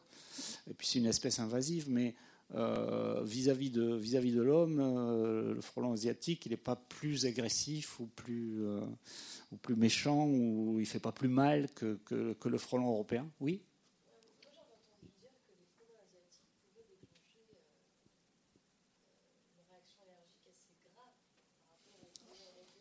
Bah, le frelon européen, il peut déclencher une réaction euh, allergique extrêmement grave. Non, enfin, peut-être, mais je crois pas. Hein. Enfin, les, les mais il y a des tas de, même avec une guêpe, hein, même avec, même avec une abeille, même avec, ouais.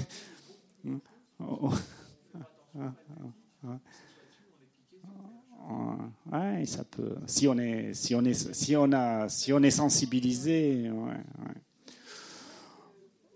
Enfin, en tout état de cause, effectivement, il faut s'asseoir dessus ou, le chasser comme ça. Euh, voilà, si vous, si vous êtes calme et tranquille, ce sont des bêtes. Euh, elles nous ignorent totalement. Hein. On est des, gros, des gros machins qui, qui, font partie du paysage. Mais, euh, de même, les chenilles processionnaires, là, les chenilles processionnaires, euh, ça c'est le papillon de la chenille processionnaire. Les, chenilles processionnaires, elles ont des, petits poils très, très urticants, mais il, faut, il suffit de ne pas les toucher ou, de ne pas faire des, bêtises comme euh, il y a des gens qui euh, ont un nid de chenilles processionnaires dans l'arbre qui est dans leur jardin et qui le décrochent et qui le jettent dans le feu pour le détruire. Alors là, vous avez des des aiguilles qui s'envolent partout et c'est très, très dangereux. Ça, c'est vraiment typiquement un, problème euh, euh, lié au changement climatique. La, chenille processionnaire remonte vers, le nord et atteint des, endroits où les gens n'ont pas l'habitude de voir des chenilles processionnaires, parce que dans le Midi, personne ne fait ça. Euh, dans le Midi, on, connaît la chenille processionnaire, on, s'en méfie, on ne va pas, on va pas la, la chatouiller. Quoi. Alors les chiens, c'est autre chose. Je parle de santé humaine. Hein.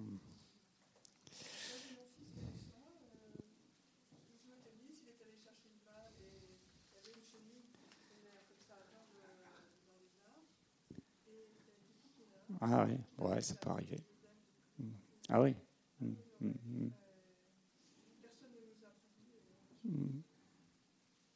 Oui, oui, non, mais il faut, il faut savoir qu'effectivement, la, la chenille, la chenille la chenille processionnaire. Ouais, il n'y a pas d'information, c'est scandaleux. Que fait la, que fait la ville de Paris ah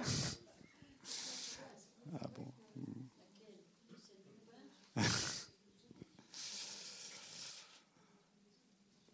bon.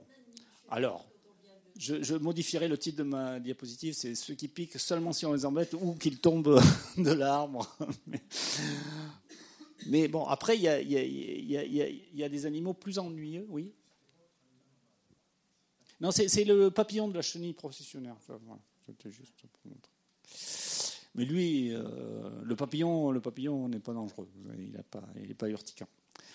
Alors par contre, il y a les, il y a les, les animaux qui prennent l'initiative de piquer parce que euh, ce sont en général euh, des animaux qui se nourrissent, euh, qui se nourrissent de sang ou qui, pour ce qui est du, pour ce qui est du sarcope de la gale, ils vivent sur la, sur la peau et ils font des, ils font des petits trous.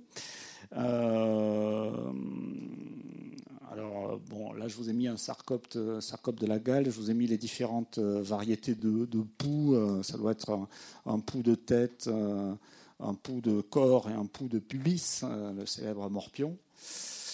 Euh, mais quand même, la bestiole qui nous cause le plus de soucis, c'est celle-là, c'est la, punaise de lit. Euh,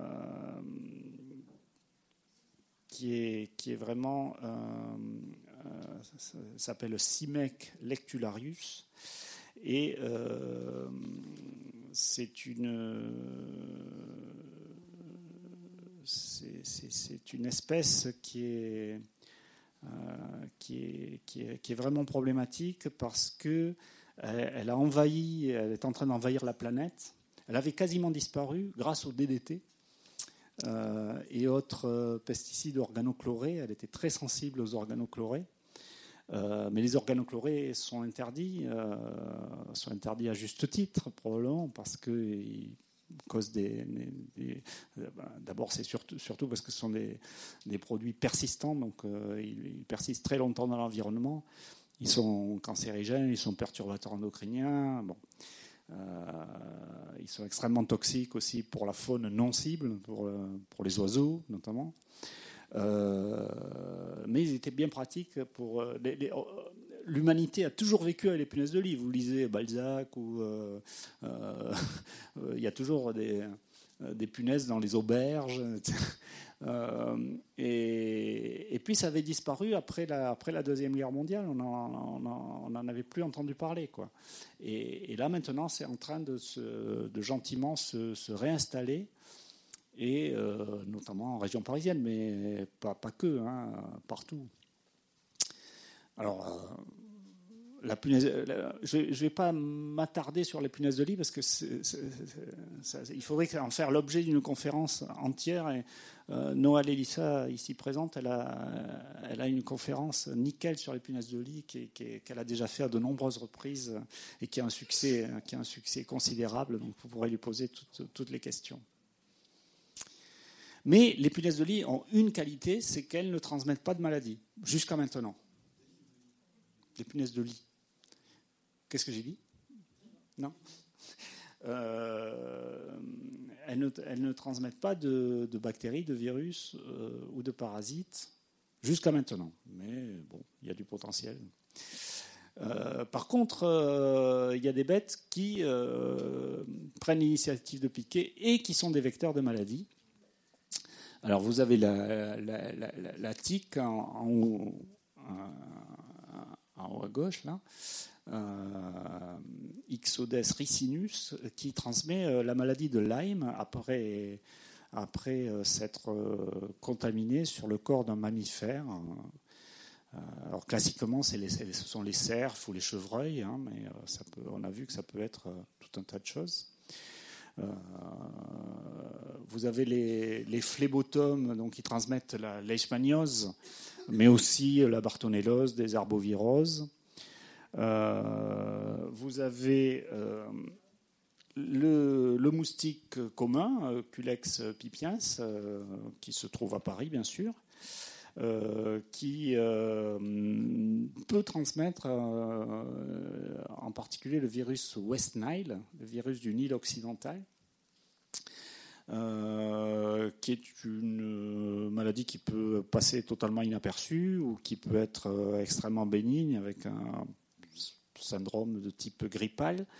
Mais euh, il y a un petit pourcentage de, personnes contaminées qui euh, développent une forme sévère de la maladie avec euh, des atteintes de type méningo-encéphalytique, voire des paralysies, un syndrome qu'on appelle le syndrome de Guillain-Barré. Euh, et c'est un, c'est une maladie qui est fréquente sur le, qui est devenue fréquente en Amérique du Nord. Euh, on commence à avoir des cas dans le midi de la France. Il n'y a pas de raison qu'on n'en ait pas un jour ici. Euh, récemment, il y a un, nouveau virus qui, s'appelle Usutu, Usutu voilà, qui est un virus euh, euh, qui, est porté par, les oiseaux, mais euh, il, y a, récemment eu un cas de, paralysie faciale, une personne qui avait une paralysie faciale à Montpellier. Et les, gens qui l'ont soigné sont très très forts parce qu'ils ont diagnostiqué que c'était ce virus ou sous tout, et ils soupçonnent une transmission par le, moustique que pipiens. Mais euh, la, vedette, la vedette du jour, c'est quand même probablement le Aedes albopictus, euh, le, moustique tigre, qui est plus petit que celui-là. On n'est pas à l'échelle, il est plus, petit, mais euh, qui, est, très problématique parce que il envahit le monde. Il est parti des forêts du sud-est asiatique, mais il s'adapte très très bien en milieu urbain et euh, un peu à cause du changement climatique et un peu beaucoup à cause euh, des voyages, euh, du commerce des vieux pneus rechappés. il, progresse, il envahit et il s'est installé très récemment en, région parisienne, y compris à Paris plutôt, plutôt du côté du Bois de Vincennes pour Paris. Euh, pas, vraiment, pas vraiment en milieu urbain dense, à moins que la situation ait évolué ces derniers mois. Mais, euh, ça, c'est un phlébotome. C'est pas, pas un moustique, c'est comme un petit moucheron. Non, c'est pas pareil. C'est pas une simulide, un phlébotome, c'est différent. C'est un phlébotome. Hein ouais.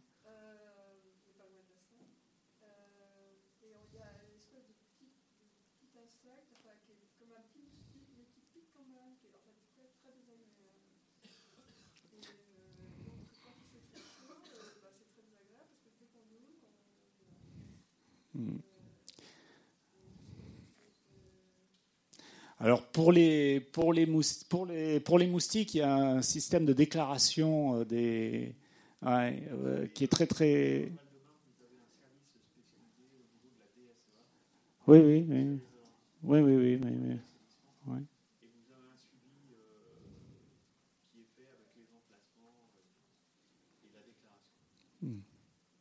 Mais, mais je ne sais pas s'ils font le diagnostic, de, parce que là, ce ne sont pas des moustiques. Noël, vas-y.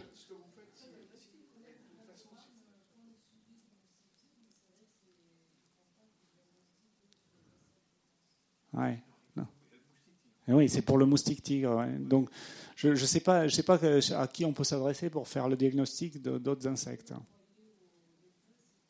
Ah, bon alors vous l'envoyez, vous l'envoyez, vous l'envoyez au, au DEFAS, euh, au, service, service, parisien de santé environnementale. Service parisien de santé environnementale, 11 rue Georges Eastman, 75 013 Paris. Vous mettez dans une enveloppe. Voilà, il faut, il faut le, vous le capturer vivant. Non, vous le capturez en essayant de ne pas trop l'écraser. Pas trop. Il faut qu'à la loupe binoculaire, Noël puisse euh, voir à peu près la tête qu'il a.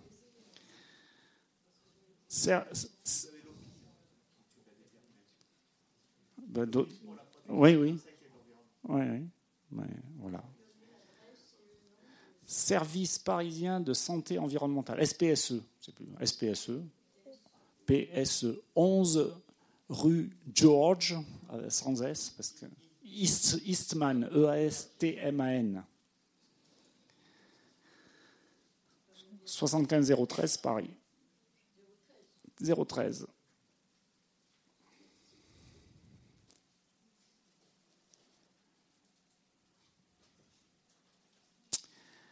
Voilà, on a fait un petit, un petit tour, il est déjà 20h30, donc on va s'acheminer vers la fin de la conférence. Euh, je voudrais qu'on discute un peu de, quelques, quelques, problèmes euh, que, pose euh, ce sujet, et notamment sur la, la, notion de santé. Oui. Alors oui, oui, j'ai pas dit. Excusez-moi. Attendez, je reviens en arrière. Euh, le tigre, euh, le virus euh, Aedes albopictus, il transmet trois maladies essentiellement la dengue, la maladie de chikungunya et, le, Zika. Donc, c'est trois arboviroses, c'est trois virus. Hein. la dengue, ça provoque une grippe, mais carabinée. Hein. Et euh, il y, a une forme hémorragique euh, qui, peut être, qui peut être mortelle. Bon, ça, c'est rare, mais par contre, la, dingue en milieu tropical n'est pas rare du tout. Euh, le chikungunya, ça provoque aussi une sorte de, de grippe, mais avec des douleurs, et notamment des douleurs dorsales très fortes et qui peuvent euh, perdurer longtemps après euh, la guérison, enfin après la phase aiguë, disons. Et le Zika, euh, il semble bien établi maintenant que ça, provoque des malformations congénitales, fétales, pour les, femmes enceintes qui ont, été contaminées, qui ont été piquées pendant la grossesse. Avec notamment, euh, il y a eu des cas au Brésil de microcéphalie, hein, des enfants euh, qui naissent avec une petite tête. Donc, euh, Et ce sont trois maladies. Oui, oui, non, le Bolsonaro, oui, non, je, oui, je sais pas, peut-être.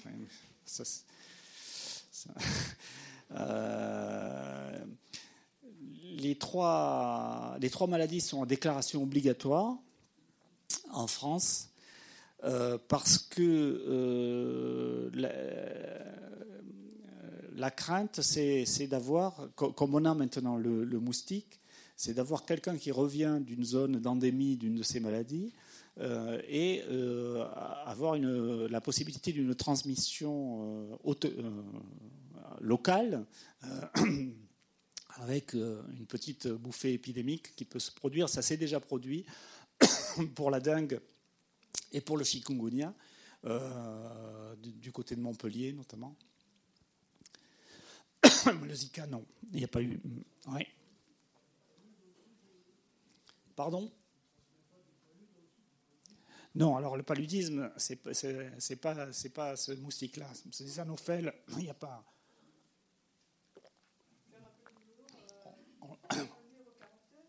Pardon? Oui, oui, ben, euh, euh, alors, c'est pas tout à fait. Enfin, c'est un peu une quarantaine, c'est-à-dire que si un cas, si un cas est déclaré, euh, on fait une enquête entomologique autour du, autour du cas. Et si, je crois qu'on va arrêter la conférence, et si s'il y, y a des moustiques, on, oui, on isole le malade et surtout on, doit faire de la démoustication. Et euh, ça donne des cauchemars à ma collègue là ici présente parce que euh, faire des actions de démoustication, déjà faire les enquêtes dans Paris, euh, avec les digicodes et la tradition d'hospitalité des Parisiens qui ouvrent leurs portes à tout le monde pour venez voir si j'ai des moustiques chez moi. Euh, c'est déjà faire l'enquête, c'est très compliqué, et après aller balancer des, euh, des insecticides dans Paris, euh, on ne voit pas trop comment on va faire. Hein. donc, il vaut mieux faire de la prévention. Et alors, par contre, il y a de nombreuses méthodes de prévention, mais ce n'est pas, pas mon sujet, hein, donc je vais pas vous. Mais euh, il faut éviter de faire proliférer les moustiques. En piquant un homme.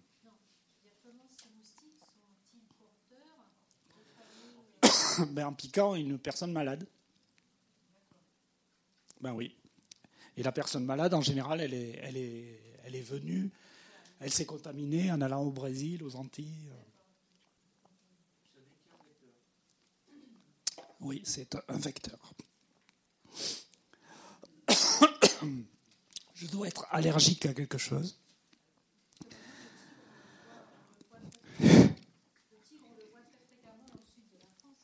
Ah oui, oui, bien sûr. Moi, j'ai de la famille à Montpellier. Je peux vous dire que ça devient difficile de boire l'apéro, hein, parce qu'il sort à l'heure de l'apéro.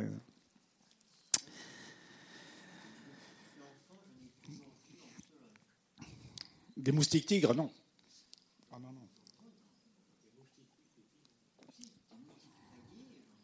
non. mais alors, euh, vous savez, des moustiques, il y a, combien d'espèces de moustiques, Noël?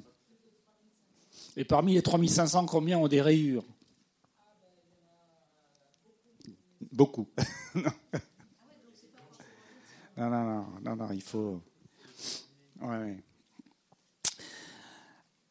Donc, euh, la notion de voilà, la notion de santé, parce que euh, les, débats, notamment sur les, euh, les problèmes de de, de, de, rongeurs ou de punaises, porte souvent sur euh, si l'animal transmet des maladies infectieuses, des vecteurs de euh, réservoirs ou vecteurs de maladies infectieuses, ah oui, c'est un problème. Sinon, ce n'est pas, pas un problème. le ministère de la Santé est extrêmement réticent à déclarer, à reconnaître, à accepter que les punaises de lit puissent être un problème de santé. Ils disent ah, mais non, ça ne transmet pas de maladie, donc ce n'est pas un problème de santé. Euh, alors, ça, c'est comme c'est, de la mauvaise foi, comme nous, on a fait preuve de mauvaise foi pour pas s'occuper des, cafards. mais euh, en pire, en pire, parce que nous, on est gentils. Mais euh, moi, je dis que quand on a des boutons comme ça, quand on sait qu'on va se coucher la nuit et qu'il euh, y a des bêtes qui vont sortir, qui sont quand même très visibles à l'œil nu, qui comme ça, et qui vont venir euh, se nourrir de notre sang, et puis que le lendemain, ça va gratter euh, les, gens. Il y, a, des gens qui ne dorment plus, ils peuvent plus recevoir des gens chez eux de peur de les, de les, contaminer. Ils ont vraiment des, des, problèmes un retentissement physique et psychique considérable. Et donc pour moi, c'est complètement un problème de santé. Euh, la santé, selon la définition universellement admise, mais c'est la définition de l'OMS, euh, la santé n'est pas seulement l'absence de maladie, c'est un état de complet bien-être physique, mental et social. Là, on en est loin. Si on a des punaises de lit chez soi, on n'est pas dans un état de complet bien-être.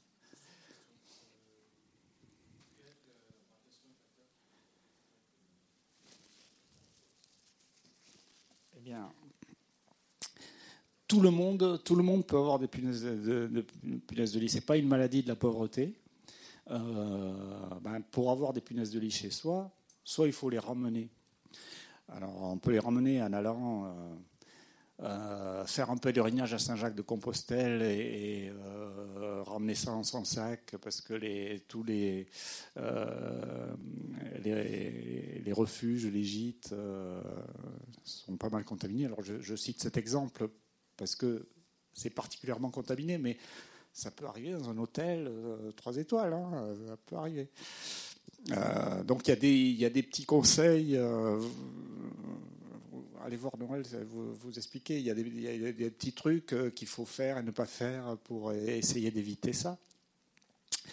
vous pouvez avoir les punaises qui sont chez votre voisin et qui vont, euh, qui vont venir euh, dans votre appartement. Alors ça, c'est, un sacré problème. Si vous habitez, euh, si vous habitez à côté de quelqu'un qui n'est pas complètement stable dans sa tête et qui ne fait rien contre les punaises, et ça, existe. Ben, elles prolifèrent et elles vont contaminer tout, l'immeuble et les, syndics de copropriété s'arrachent les cheveux sur ce, sujet. Euh, alors il y a des trucs qu'il faut vraiment absolument pas faire, c'est aller euh, récupérer un, joli canapé euh, qui est sur le trottoir parce que vraiment il est trop joli, c'est dommage de le jeter. là, souvent les gens l'ont déposé sur le trottoir parce qu'il y avait des punaises de lit, donc voilà, c'est comme ça.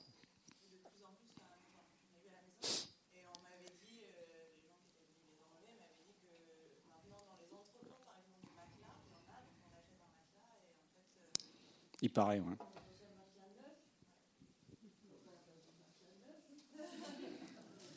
Les... On m'a dit, dans... on m'a dit qu'il y avait des, même des, les, les, camions de livraison qui peuvent être contaminés, par exemple. Ou de déménagement. Ben oui. Hmm. Hmm.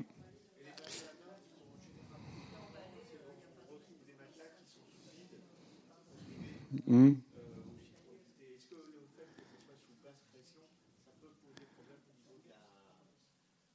je, enfin, euh, bah, elle a besoin de respirer, la, punaise a besoin de respirer, mais euh, si, le matelas est sous vide, de toute façon, il est enveloppé de plastique, donc euh, il n'y aura pas de punaise. Oui, ouais, bah, c'est bien. Alors bah, évidemment, c'est embêtant parce que ça, ça, fait produire du plastique qui pose d'autres problèmes pour l'environnement. Euh, donc oui, les, Je, savais qu'il fallait, faut pas prononcer le mot punaise de lit parce qu'après, euh, je ne sais pas, je ne sais pas pourquoi il n'y a pas de vérification.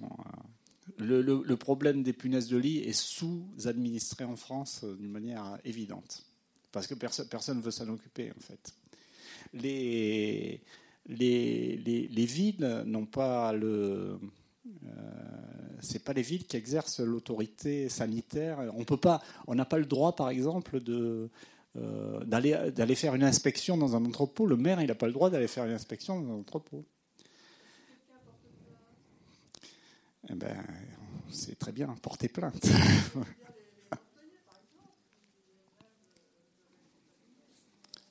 Oui, mais euh, alors si les employés portent plainte pour euh, une atteinte à leur, à leur santé, euh, ça va être traité par, les services d'inspection du travail ou d'inspection sanitaire du travail, mais oui.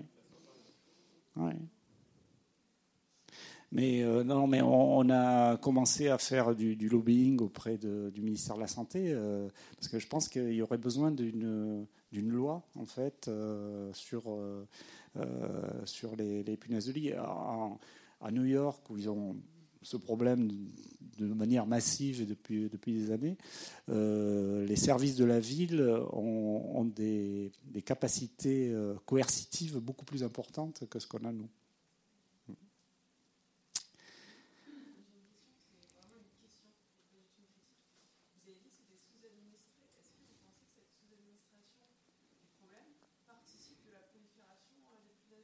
Bah, oui, oui, oui, bien sûr. Hein.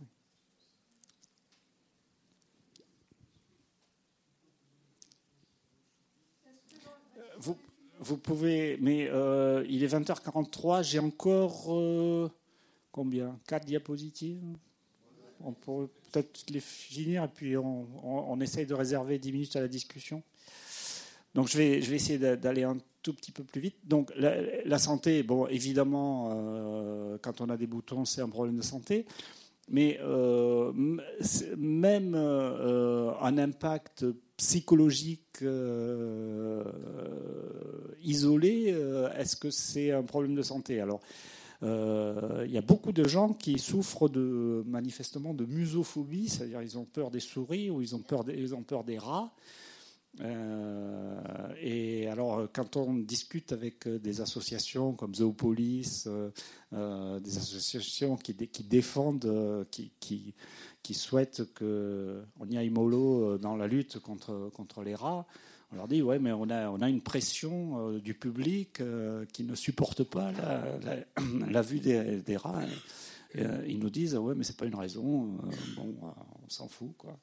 Peut-être je sais pas. Ça c'est alors là, dans, la dernière partie de mon intervention j'ai vraiment pas de, réponse à apporter. Je, pose je soulève des, des questions. On est on m'a expliqué récemment que la différence entre la morale et l'éthique c'est que quand vous faites de la morale, vous apportez des réponses, et quand vous faites de l'éthique, vous apportez que des questions. Donc là, je fais clairement de l'éthique, j'apporte des questions. Donc, est-il légitime d'exterminer les rats euh, parce que euh, parce qu'il y a des gens euh, qui souffrent de, de phobie des rongeurs? Je ne sais pas. Alors, ça, ça n'a rien, pas grand-chose à voir, mais c'est dans les phobies des animaux. Vous savez que Indiana Jones est très très courageux, mais il souffre d'ophidiophobie et il ne supporte pas les serpents. C'était juste pour parce que l'image à gauche est un peu sexiste parce que c'était le stéréotype des voilà. Ophidiophobie. Ophidiophobie. Ophidiophobie. C'est la, la, la, phobie des serpents. Il faut que vous revoyiez tous les Indiana Jones. Et alors, les animaux donc on pense toujours euh, faune en vie et santé, euh, on pense problème de santé lié à la présence d'animaux. Mais peut-être que les animaux, c'est aussi un facteur positif pour la santé. Là, je vous ai mis un, faucon pèlerin. Il y a quelques faucons.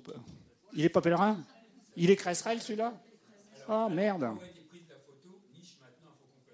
ah voilà, c'est ça, ouais, c'est ça, c'est ça, c'est ça, c'est ça. Ouais, mais voilà, c'est, ouais, vous avez raison, vous avez raison. C'est sur le, oui, vous avez raison. Mais j'aime beaucoup les faucons cresserelles parce que c'est, le. Euh, alors il y en a, il y a beaucoup plus de faucons cresserelles que de faucons pèlerins à Paris, mais euh, mais les, bon, ouais, ouais, c'est un petit faucon. On en a eu récemment à, à côté de l'endroit où j'habite, dans la caserne de Reuilly. Euh, voilà, la, présence de, ce, de, ces animaux un peu euh, emblématiques, euh, personnellement, ça me réjouit profondément. Même, quand on ne les voit pas, on est content de savoir qu'ils existent. Et il y a plein d'enquêtes épidémiologiques en ce moment qui démontrent que le fait de vivre à proximité euh, de la nature euh, a un effet positif sur la santé. Alors, il y a pour, il y a pour une part des raisons physiques, c'est-à-dire que si vous êtes à proximité d'un espace vert ou d'un espace bleu, d'un lac, ça va jouer par exemple sur la température.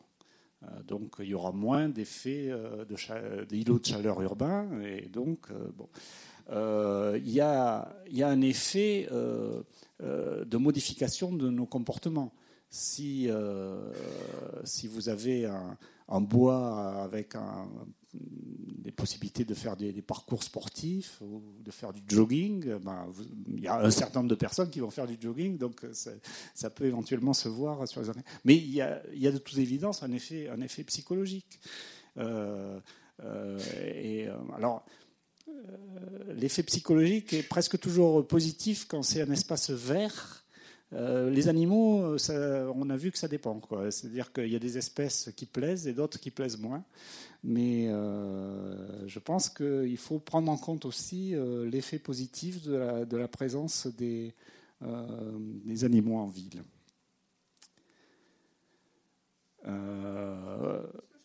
oui.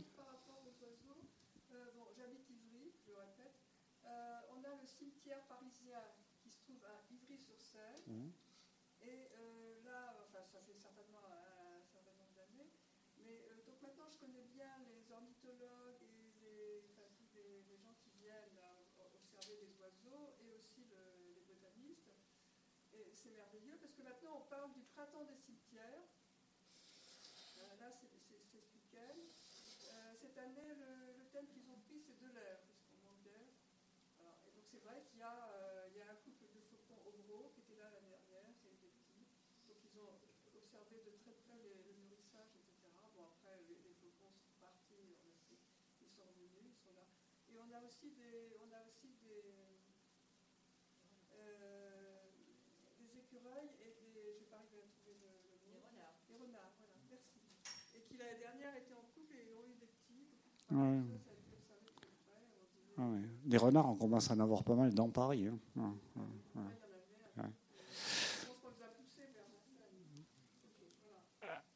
Alors, euh, je vous ai dit euh, au début que je n'utilisais pas le mot nuisible, euh, mais qui est pourtant très, très, toujours très, très utilisé, euh, y compris de manière ambiguë. Là, je vous ai mis euh, une émission euh, de, de France Inter, qui avait fait une petite émission sur, sur, sur les rats et qui avait euh, intitulé ça Le rat, notre nuisible utile. Alors ça mettait l'accent sur le fait que les rats euh, rendent, paraît-il, des services parce que. Alors, quand on discute avec les égoutiers, ils disent ça un peu, c'est-à-dire que les, les rats reperméabilisent des avaloirs. Euh, Vous savez, les, les avaloirs, c'est les orifices qui mettent en communication la chaussée avec, avec l'égout, qui peuvent se, boucher, et les rats vont retraverser, et, euh, vont reperméabiliser euh, les avaloirs. Bon. Euh, il faut pas exagérer non plus, c'est pas super utile.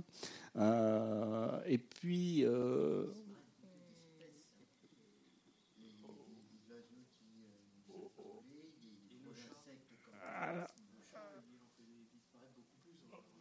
Oui. Alors, moi, je, suis mal à l'aise avec, cette, euh, idée de nuisible, utile. Et, même euh, quand on le dit euh, en plus en novlangue, maintenant on, parle des services écosystémiques. J'ai l'impression que chaque espèce animale, elle n'est pas là pour, rendre des, pour nous rendre des services écosystémiques. Elle existe, euh, elle existe, et voilà. Alors, il peut y avoir des nuisances, et on peut réfléchir à la manière de, gérer les nuisances, mais euh, la, catégorisation en nuisible et utile, je pense qu'elle doit être dépassée. Par, par rapport à ces éléments, moi j'aurais une question à poser, c'est le réseau d'alerte, sachant qu'il existe le réseau SAGIR, qui euh, permet euh, de, de faire un suivi des animaux morts ou dans les états. Euh, le- vous avez parlé du choutou euh, qui peut toucher l'homme, euh, sachant que quand on découvre des animaux morts, il peut y avoir un risque pour la faune, mais aussi un risque euh, euh, induit pour l'homme si on ne sait pas euh, ce que c'est, ce qui est arrivé. Il peut avoir la grippe aviaire aussi qui peut arriver. Donc, ce que je voudrais savoir, c'est que normalement, c'est le- l'ONCFS qui s'occupe euh, de ça. En région parisienne et sur Paris, euh, bah, du moins en région parisienne, euh, ils ont vraiment des difficultés pour venir, euh, ne serait-ce que pour faire des analyses. C'est quasiment les municipalités qui doivent payer des analyses et c'est très rarement le cas. Moi, ce que je voudrais savoir, c'est quand il y a effectivement des cadavres, des séries de cadavres comme ça. euh, nous, on a eu du botulisme, on a retrouvé aussi des, des- des oiseaux avec le choutou. Euh, quelle est la démarche à avoir et, et essayer d'avoir une démarche coordonnée en région parisienne. Parce que vous avez les mêmes oiseaux qui vont être sur Vincennes, sur le lac de Créteil euh, et sur la plage bleue euh, qui circulent régulièrement, ou même sur les berges de Seine. Donc, euh, ce qui serait intéressant, c'est effectivement qu'il y ait au niveau de la région parisienne quelque chose de plus efficace que ce qu'il y a, parce que c'est entre, on se renvoie entre la DDPP qui doit s'en occuper, Direction départementale de protection des populations, après le réseau SAGIR euh, ne peut pas être contacté par un individu, mais il faut que ça passe par euh, soit euh, l'école vétérinaire d'Alfort, soit par euh. Donc là, je voudrais savoir au niveau de, du réseau d'alerte qui peut mettre effectivement en cause la santé publique, euh, quels sont les des animaux morts qui sont soit morts, soit en, en C'est phase. plutôt rare, ça, quand même. Ah bah moi je peux vous dire qu'on en trouve euh, très régulièrement. C'est l'année dernière, on a eu 12 cygnes, plus de 10 bernaches, euh, des grèves. mort, ben, vous Oui. avez qu'à l'enterrer. Non, mais c'était pas le, sujet. C'était la logique, c'est de savoir pourquoi ils sont morts, pourquoi ils sont morts, et est-ce qu'il n'y a pas une épidémie, etc. Mais oui, mais euh, écoutez, je vous remercie de votre de votre intervention. J'ai pas vraiment, j'ai pas de réponse si ce n'est de dire que oui, sans doute, euh, il y a des marges de progrès importantes. Vous savez, il y a euh, il y a à Paris une à Paris, il y a, une, un travail qui est fait euh, sur la, notion de résilience. Et euh, dans euh, ils ont identifié les, les, forces et les faiblesses, en quelque sorte, de, l'agglomération parisienne pour, pour s'assurer qu'on puisse absorber les chocs. Et une des grandes faiblesses qui a été analysée, c'est la gouvernance en région parisienne, parce que vous avez euh, alors le millefeuille euh, administratif français euh, est, pire en, région parisienne. Et moi, j'ai personnellement, j'ai donc j'ai travaillé pratiquement six ans à la ville de Paris et j'ai pas vraiment réussi à la fin à comprendre exactement quelles étaient nos responsabilités par rapport à celles de la préfecture de police, par rapport à celles de la région, par rapport à celles, voilà. Mais oui, d'accord. Euh, voilà, donc euh, c'est ma dernière diapositive. Et puis je voudrais que le, monsieur ait le temps de poser sa question, donc je vais aller vite. Euh, mais c'était ça, ça, théoriquement, c'était fait pour lancer la discussion, mais j'ai pas eu besoin. C'était la question faut-il exterminer les nuisibles Parce que les nuisibles avec des guillemets, bien entendu, mais c'est ce qu'on ce qu'on demande. Quoi. Il, y a, trop de pigeons, exterminer. Alors eh, est-ce que est-ce que c'est est-ce que euh, est-ce que possible C'est-à-dire euh, euh, probablement probablement pas. Par exemple, bah, je crains que l'extermination des punaises de lit hein, soit, un problème. Les, blattes, il y en aura probablement après que nous soyons tous morts. voilà. Est-ce que c'est euh, est-ce que c'est la bonne euh, la bonne stratégie en termes euh, d'efficacité? Probablement pas.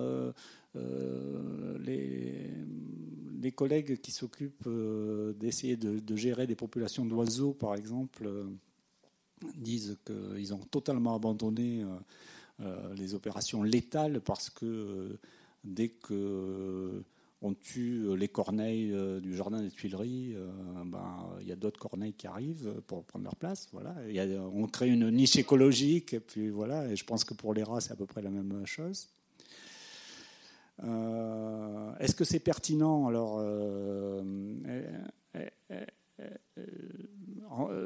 je voulais dire par là, est-ce que on a raison de vouloir qu'il n'y ait plus de rats Ou est-ce qu'on a raison de vouloir euh, voilà, c'est une, une question. Euh, bon. Euh, est-ce que c'est est -ce c'est moral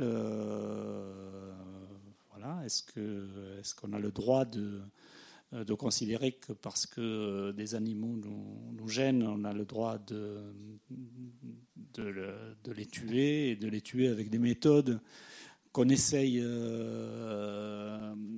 les moins euh, douloureuse possible. Je vous ai dit, on a éliminé, euh, on, a, cessé d'utiliser des pièges à glu, par exemple.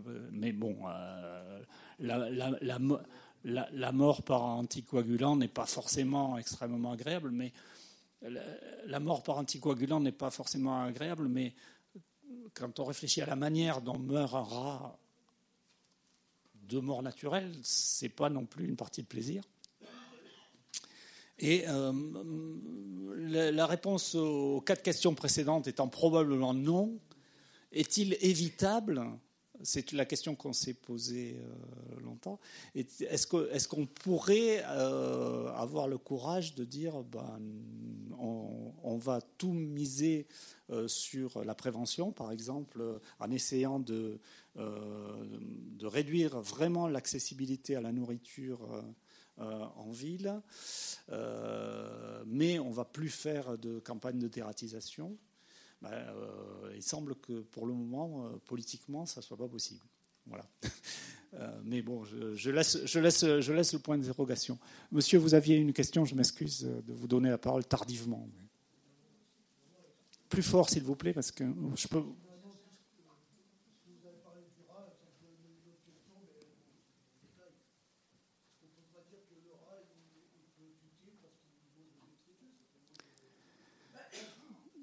Oui, oui, ça, a été dit aussi. oui. Ça, a été dit aussi. Mais enfin, les, oui, oui. Mais enfin, euh, si vous voulez, les, détritus, il vaudrait mieux quand même les, les ramasser euh, plutôt que. Mais bon.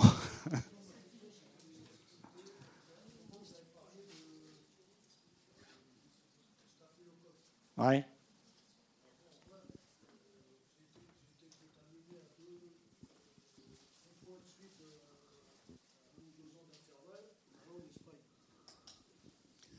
Alors, euh, on, on m'a- on m'a accusé d'avoir euh, am- amené le- la chose à un endroit là-bas. Bon. Et euh, donc, j'ai été hospitalisé et tout. On n'a pas, bon, je ne vais pas vous donner tous les détails, mais moi, la question que je me pose, est-ce que c'est- est-ce qu'il y a des zones où ça se propage par zone? Parce qu'il me disait que Non, c'était une le, souche. le- le staphylocoque, c'est ubiquitaire, il y en a partout. Non, mais justement, c'est ce que c'est ce que moi j'ai été voir sur internet. On m'a dit qu'il est partout, Ouais. ils sont partout. Alors que là-bas, ils m'ont dit non, j'ai amené, c'est dans la zone, je l'ai amené dans la zone, euh, je les ai contaminés. Donc, euh, qu'est-ce qu'il en est? Parce que j'ai vu qu'il était sur 70% de la peau. Là, Je, je peux vous tranquilliser votre conscience, euh, c'est pas de votre faute. voilà, je vous remercie beaucoup.